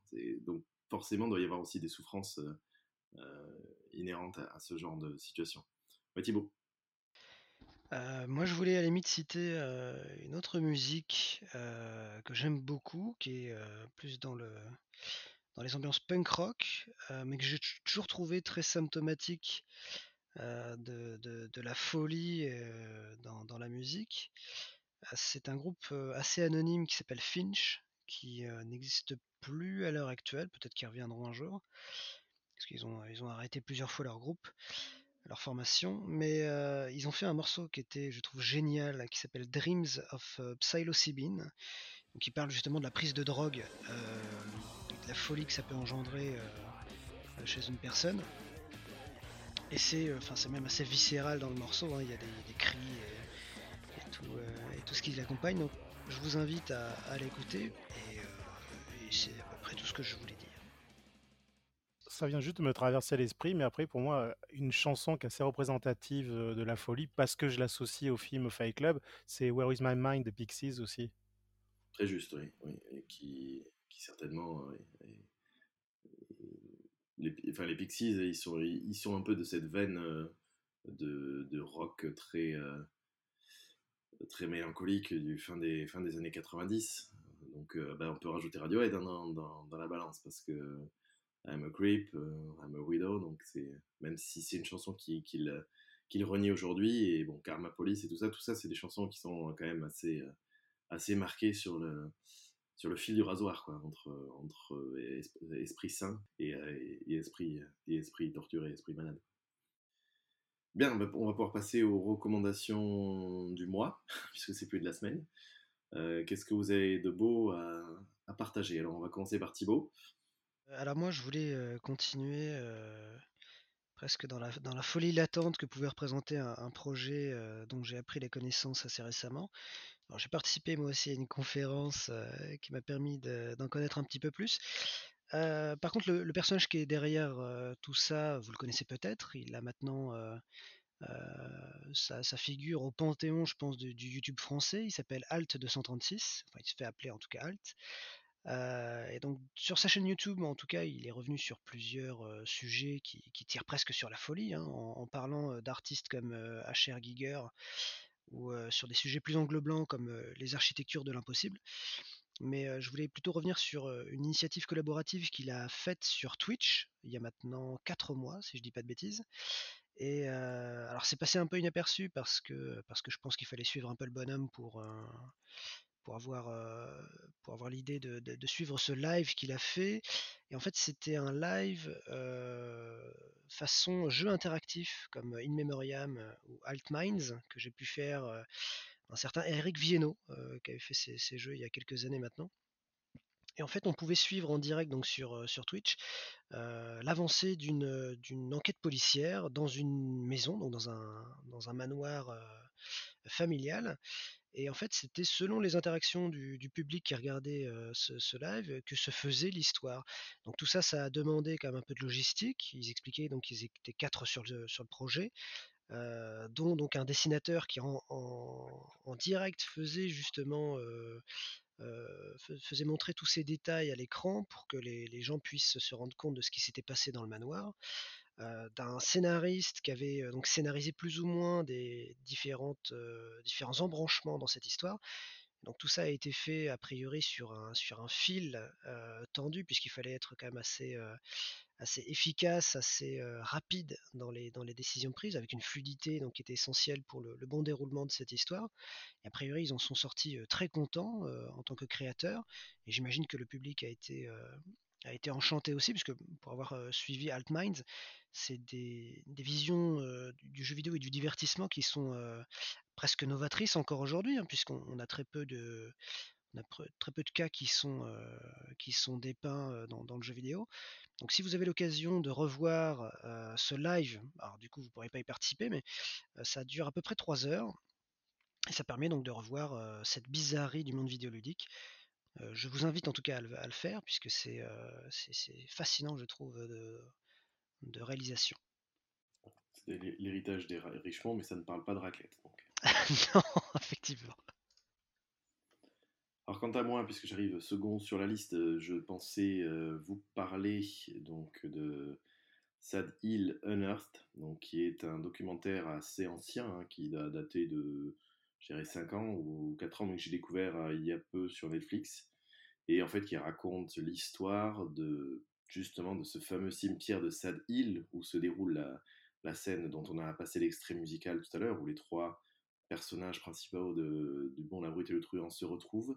Et en fait, ce, film, qui est un western spaghetti euh, fondateur hein, du, style et du mythe même du western, a été tourné en Espagne essentiellement, et euh, dans les, lieux qui étaient, euh, qui étaient importants pour le tournage, il y avait ce fameux cimetière. En fait, ce film- cimetière a été euh, créé dans une colline pas très loin de Burgos, et donc une équipe de passionnés espagnols s'est mis en tête de retrouver ce cimetière, donc ça, ils l'ont retrouvé assez aisément, et puis de, de le restaurer entièrement. Donc voilà, alors, mon cœur était un peu, un peu déchiré parce que je voyais quand même, en termes de biologiste, que le milieu s'était très bien euh, réadapté, avait très bien re- recolonisé l'endroit, mais en même temps, ils sauvegardent donc un, site. Ils sont allés rechercher les pavés qui étaient au sol, qui avaient complètement disparu après euh, donc, le tournage qui s'est fait il y a, il y a 50 ans. Euh, et ils ont petit à petit, comme ça, c'est vraiment des, passionnés comme, comme vous, comme moi, hein, qui, ont, qui ont relancé complètement et restauré entièrement ce, cimetière. Et c'est vrai que c'est assez, assez frappant de voir ça, et dont notamment euh, souligné par, par la magnifique musique d'Ennio Morricone, euh, qui, qui revient plusieurs fois dans, dans, le, dans le documentaire. Et c'est vrai que c'est assez étonnant de, de voir ça. Alors en plus, on pouvait parrainer, alors c'est fini, mais on pouvait parrainer la, restauration de ce cimetière en, achetant une tombe. Donc il y a plein de gens à travers la planète euh, qui ont donné des petits sous pour, pour avoir leur nom écrit sur cette tombe dans le cimetière de Sad Hill, qui va certainement devenir un haut lieu touristique.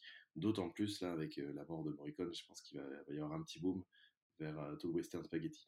J'en profite aussi pour, pour donner un petit coup de pouce à, un petit podcast moins connu que nous hein, qui s'appelle qui s'appelle Blockbusters, qui a, donc repris avec Frédéric Sigrist, hein, qui, qui fait peu ou prou ce qu'on fait nous en beaucoup plus court, avec des intervenants de qualité. Enfin, nous, on est des intervenants de qualité, mais on est toujours les mêmes.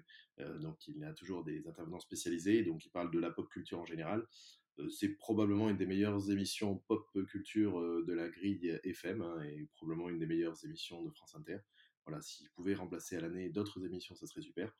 Ah, donc, euh, je vous invite à tout réécouter en podcast. Donc, vous écoutez à Podcast Lips et puis vous écoutez un épisode de, de, Blockbuster après, hein, après nous avoir écouté, bien sûr. Yon, c'est à toi. Je vais faire très simple pour ce mois-ci. Je vais vous parler d'un film qui n'est pas encore sorti, qui va sortir là courant juillet, aux États-Unis en tout cas le 10 juillet, peut-être un peu plus tard en France, qui s'appelle donc Palm Springs. donc d'un réalisateur que je ne connaissais pas du tout, qui s'appelle Max Barbaco. Mais le truc intéressant, c'est que du coup dans le dans, dans ce film-là, on a Andy Sandberg, donc du Saturday Night Live qu'on a vu effectivement dans la série Brooklyn Nine-Nine, etc. Christine Milioti, qui était donc la fameuse Mother et dans Oh I Met Your Mother. Donc qu'on aime ou qu'on n'aime pas, en tout cas le personnage était mignon et quand même un, talent pour la comédie qui était présent. Et donc, entre autres rôles dans, ce film-là, on retrouve Jackie Simons. Et le pitch de base, c'est que tout simplement, c'est ce couple-là qui se retrouve à, un mariage et euh, il se trouve que, euh, en fait, ils revivent cette journée de mariage continuellement en fait, elle se reproduit, se reproduit, se reproduit. Donc c'est un espèce de mélange entre les, films de mariage et, euh, et, Un jour sans fin. Et euh, rien que la bande-annonce, parce que évidemment je me base uniquement sur la bande-annonce, euh, m'a vraiment euh, beaucoup emballé et j'en j'attendais beaucoup. Je serais peut-être déçu, en tout cas, euh, ça avait l'air très très très très, drôle et euh, avec un pitch, euh, on va dire concept assez rigolo et vraiment ça m'intrigue. J'en attends beaucoup de ce film. Et, et c'est quoi Ça sera un film ciné ou un film euh, Ah, plateforme apparemment, de, ce de serait un film ciné, mais bon, dernièrement, comme beaucoup de choses sont sorties sur des Ouais. plateformes, peut-être que, mais bon, j'ai l'impression qu'ils sont partis pour quand même pour le sortir au ciné, ouais. C'est toi. Ben, moi, ma dernière reco de cette saison, ce sera euh, le film Balle perdue de Guillaume Pierret, euh, dispo sur Netflix depuis le mois dernier, et euh, qui est un vrai film d'action euh, bien burné, comme on en voit assez peu euh, produit en France pour le notifier. Donc euh, le, le pitch brièvement, euh, Lino, un jeune euh, génie de, de la mécanique, est emprisonné après un casse raté et euh, recruté par la police pour équiper des voitures assez rapides et solides pour neutraliser des go fast. Ce mec.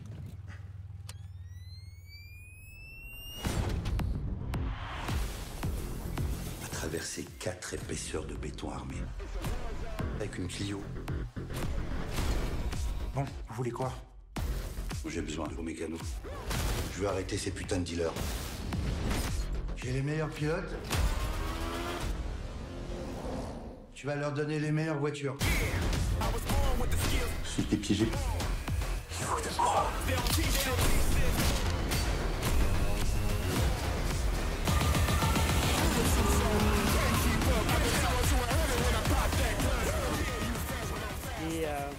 Il se retrouve accusé d'un meurtre et tente de, retrouver la seule preuve de son innocence, une balle perdue dans une voiture disparue. Donc euh, voilà, le scénario est assez simple. Hein. C'est pas la profondeur qu'on va chercher euh, en regardant ce, genre de film.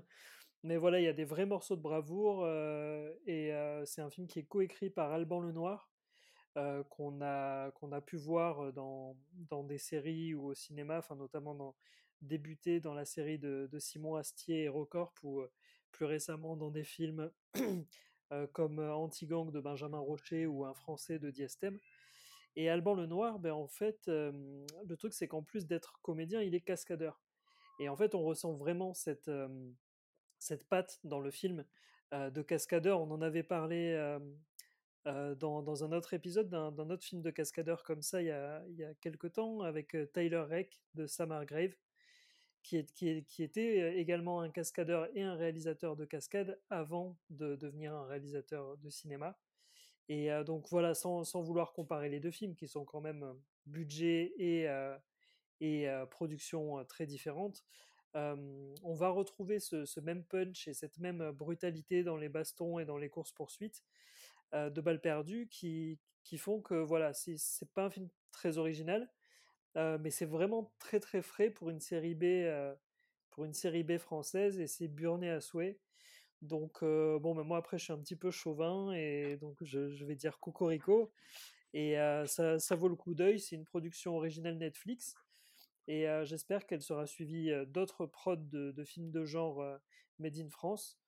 parce que c'est voilà, on en a peu, on en a pas assez, et c'est un sujet qui, me fascine autant qu'il me frustre, et d'ailleurs que j'essaierai euh, peut-être d'aborder dans un dossier la saison prochaine. Je vais juste euh, appuyer parce que j'ai failli en parler moi aussi, parce que je l'ai vu quand il est sorti aussi. Euh, J'étais intrigué parce que j'avais vu la série Tank qui était sortie sur, euh, sur Canal Plus à l'époque, avec Alban Lenoir déjà, et il y avait Ouais. ce côté-là, le côté grosse, grosse voiture, scène de bagarre, etc. Et là, j'avoue que j'ai beaucoup apprécié le film parce que j'étais un peu réticent quand j'ai vu une partie du casting, en l'occurrence Ramzi Bedia, qui je, je suis toujours un peu méfiant, mais du coup, il passe bien dans le film. Et surtout, c'est à la fois des combats, des chorégraphies de malades, et puis du coup, bah, euh, sans effectivement euh, aller du côté de, de, de films de, à la Rémi Julienne ou de Taxi et compagnie, les scènes de voiture sont vraiment marchent très très bien et euh, sont très crédibles, quoi. Ouais. C'est un peu un Will Rogers euh, en film d'action. Il répare les voitures pour qu'elles aillent plus vite. Cas, ouais, moi, moi, j'étais, moi j'étais curieusement, euh, positivement curiosifié par ce film, donc euh, j'ai- j'y jetterai un œil. Ouais, ça vaut le coup. Ça vaut le coup pour, euh, bah, pour ce que ça apporte de fraîcheur en fait dans, dans le, dans le cinéma français.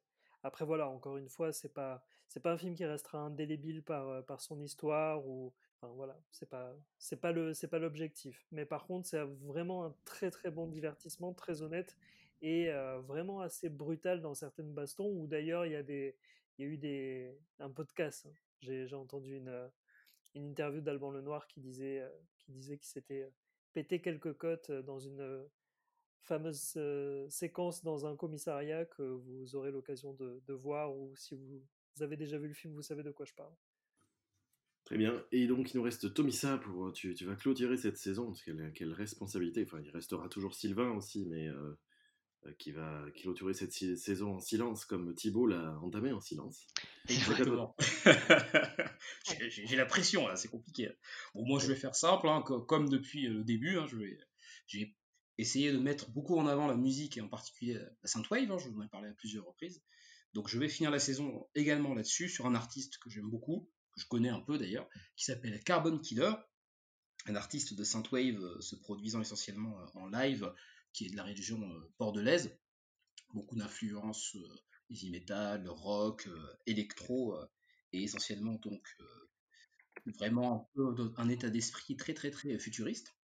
Et là, il sort son dernier titre, euh, qui s'appelle Sun Powered, qui est disponible sur Bandcamp depuis quelques jours, donc on est complètement dans, l'actualité.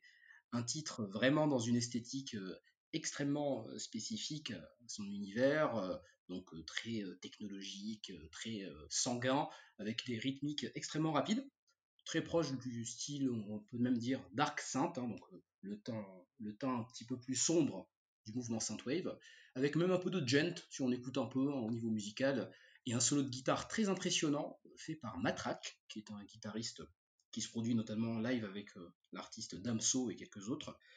Et le titre, pour finir, a été masterisé par Volcor X, un autre très grand artiste de synthwave que j'adore, et qui est également de Bordeaux d'ailleurs. Donc voilà, donc euh, mettez un casque hein, avant d'écouter ça, allez sur Bandcamp, écoutez le titre, et en plus vous pouvez le télécharger car il est gratuit. Donc, euh, merci Tomissa. Et de toute façon, c'était juste pour te mettre la pression inutilement, parce qu'il nous manquait évidemment Chloé. Ah On ne t'avait pas oublié, voyons. Donc, à toi, Chloé, euh, pour achever cette saison. Et ce coup-ci, c'est vraiment toi qui, qui ferme la marche. Donc, euh, la responsabilité est grande. Oui, du coup, ben, moi, pour euh, fermer la marche, vous avez cité plusieurs fois, euh, toi, Yon et puis Thibaut, avoir assisté à des conférences la semaine dernière, sans en dire plus. Euh, du coup, je vais euh, lever le, le voile sur tout ça. Euh, la semaine dernière s'est tenu le BGF Virtual Experience, donc le premier Bordeaux Geek Festival en ligne, puisque se réunir à 30 000 sur un week-end, ce n'était toujours pas possible. Ça s'est passé sur une plateforme des plus étranges, mais des plus sympathiques. Donc, vous avez forcément, si vous écoutez ce, ce podcast, loupé l'événement. Dommage, c'était super cool. Mais vous pouvez redécouvrir les 400 heures de conférences qui sont mises en ligne petit à petit sur la chaîne YouTube euh, Geekfest. Euh, Je crois qu'il y a désormais euh, cinq vidéos, donc je crois qu'ils en publient une tous les jours à partir de midi, 13h par là. Et vous y retrouverez plein de sujets hyper intéressants, parce que comme j'ai dit, il y avait 400 heures sur un week-end de, de conférences, donc il y a largement le choix sur la thématique geek et pop culture, et dont bah, une conférence à laquelle moi aussi j'ai assisté, qui est une conférence de Pierre-Alain de Garrigue, que vous devez connaître pour étant un doubleur hors pair, mais qui, en fin de, festival, ça devait être dimanche, fin d'après-midi, l'après-midi, c'était peut-être 18h, a fait une intervention sur bah, le vivant, la vie intérieure, et donc c'était très axé aussi sur la santé mentale, et donc ça clôture un peu ce sujet d'aujourd'hui. Donc je vous invite à guetter la chaîne YouTube du Geekfest pour, pour regarder tout ça, parce que ça vaut vraiment, vraiment le coup. C'est vrai, ce fut un moment assez, assez étonnant où on a, on a réussi à voler dans les airs, à coller des post-it en l'air et à faire des soirées ASMR. Bon, mais je crois que sur euh, tant de douceur euh, et de détente, cette euh, saison va se clôturer. Euh, donc merci à tous ceux qui nous ont suivis et écoutés pendant cette saison, qui nous ont suivis aussi non seulement au long cours sur les 10 épisodes qu'on a tournés, mais aussi dans chaque épisode sur les longues digressions qu'on a pu faire. Vous pouvez toujours nous suivre sur Twitter, sur SoundCloud, sur notre page Facebook. Sur, euh, Podcast Addict. Et podcast, oui, c'est toutes les, toutes les podcasts addicts, euh, c'est euh, enfin iTunes qui s'appelle plus iTunes, mais euh, Apple Podcast, je crois. Et puis, et puis on se voit bientôt, de toute façon, pour préparer une nouvelle saison dans la joie et la bonne humeur. Et pour ceux qui n'ont pas écouté les épisodes précédents, euh, ben, la plage, c'est un lieu très approprié pour le faire éventuellement. Donc, juste. donc voilà, n'hésitez pas à rattraper le retard pour bien attaquer la saison prochaine. Voilà, surtout si, si, si des gens à côté écoutent de la musique beaucoup trop fort, mettez notre podcast encore plus fort. Voilà, ça ferait un- une super battle. C'est sympa de donner des devoirs d'été aux gens, c'est bien. c'est pas tes devoirs. Au boulot Et sinon, mettez, mettez à fond de la musique de Gang Flow. Gang Flow. Ça me fait trop rire. On peut, on peut saluer d'ailleurs notre ami euh, Sylvain B, qui est absent quand même, euh, malgré Oui, tout, hein, qui, qui a loupé la dernière. hein, on, peut- on le salue, il doit être euh, chez lui, là, en slip, en train d'écouter, euh, j'espère, la rediffusion de ce podcast. euh, et on espère le retrouver à la saison prochaine, quoi, dès le premier Et épisode. de préférence. Exactement. Et nous saluons également sa voisine d'à côté, chez qui on a, enfin chez qui il a pu. de- Ça allait loin, là. là. Madame la voisine de, de- de Sylvain, votre l'acoustique de votre pièce principale est, est- est tout à fait euh, Adéquate. réfléchissante. voilà. Ben, bonne nuit à tous et euh, merci à Bonne vous nuit. pour cette, euh, ces beaux Merci. échanges. Merci pour tout et à très bientôt. Bon été. À bientôt. Merci, euh, À merci à tous. oui. Bye bye.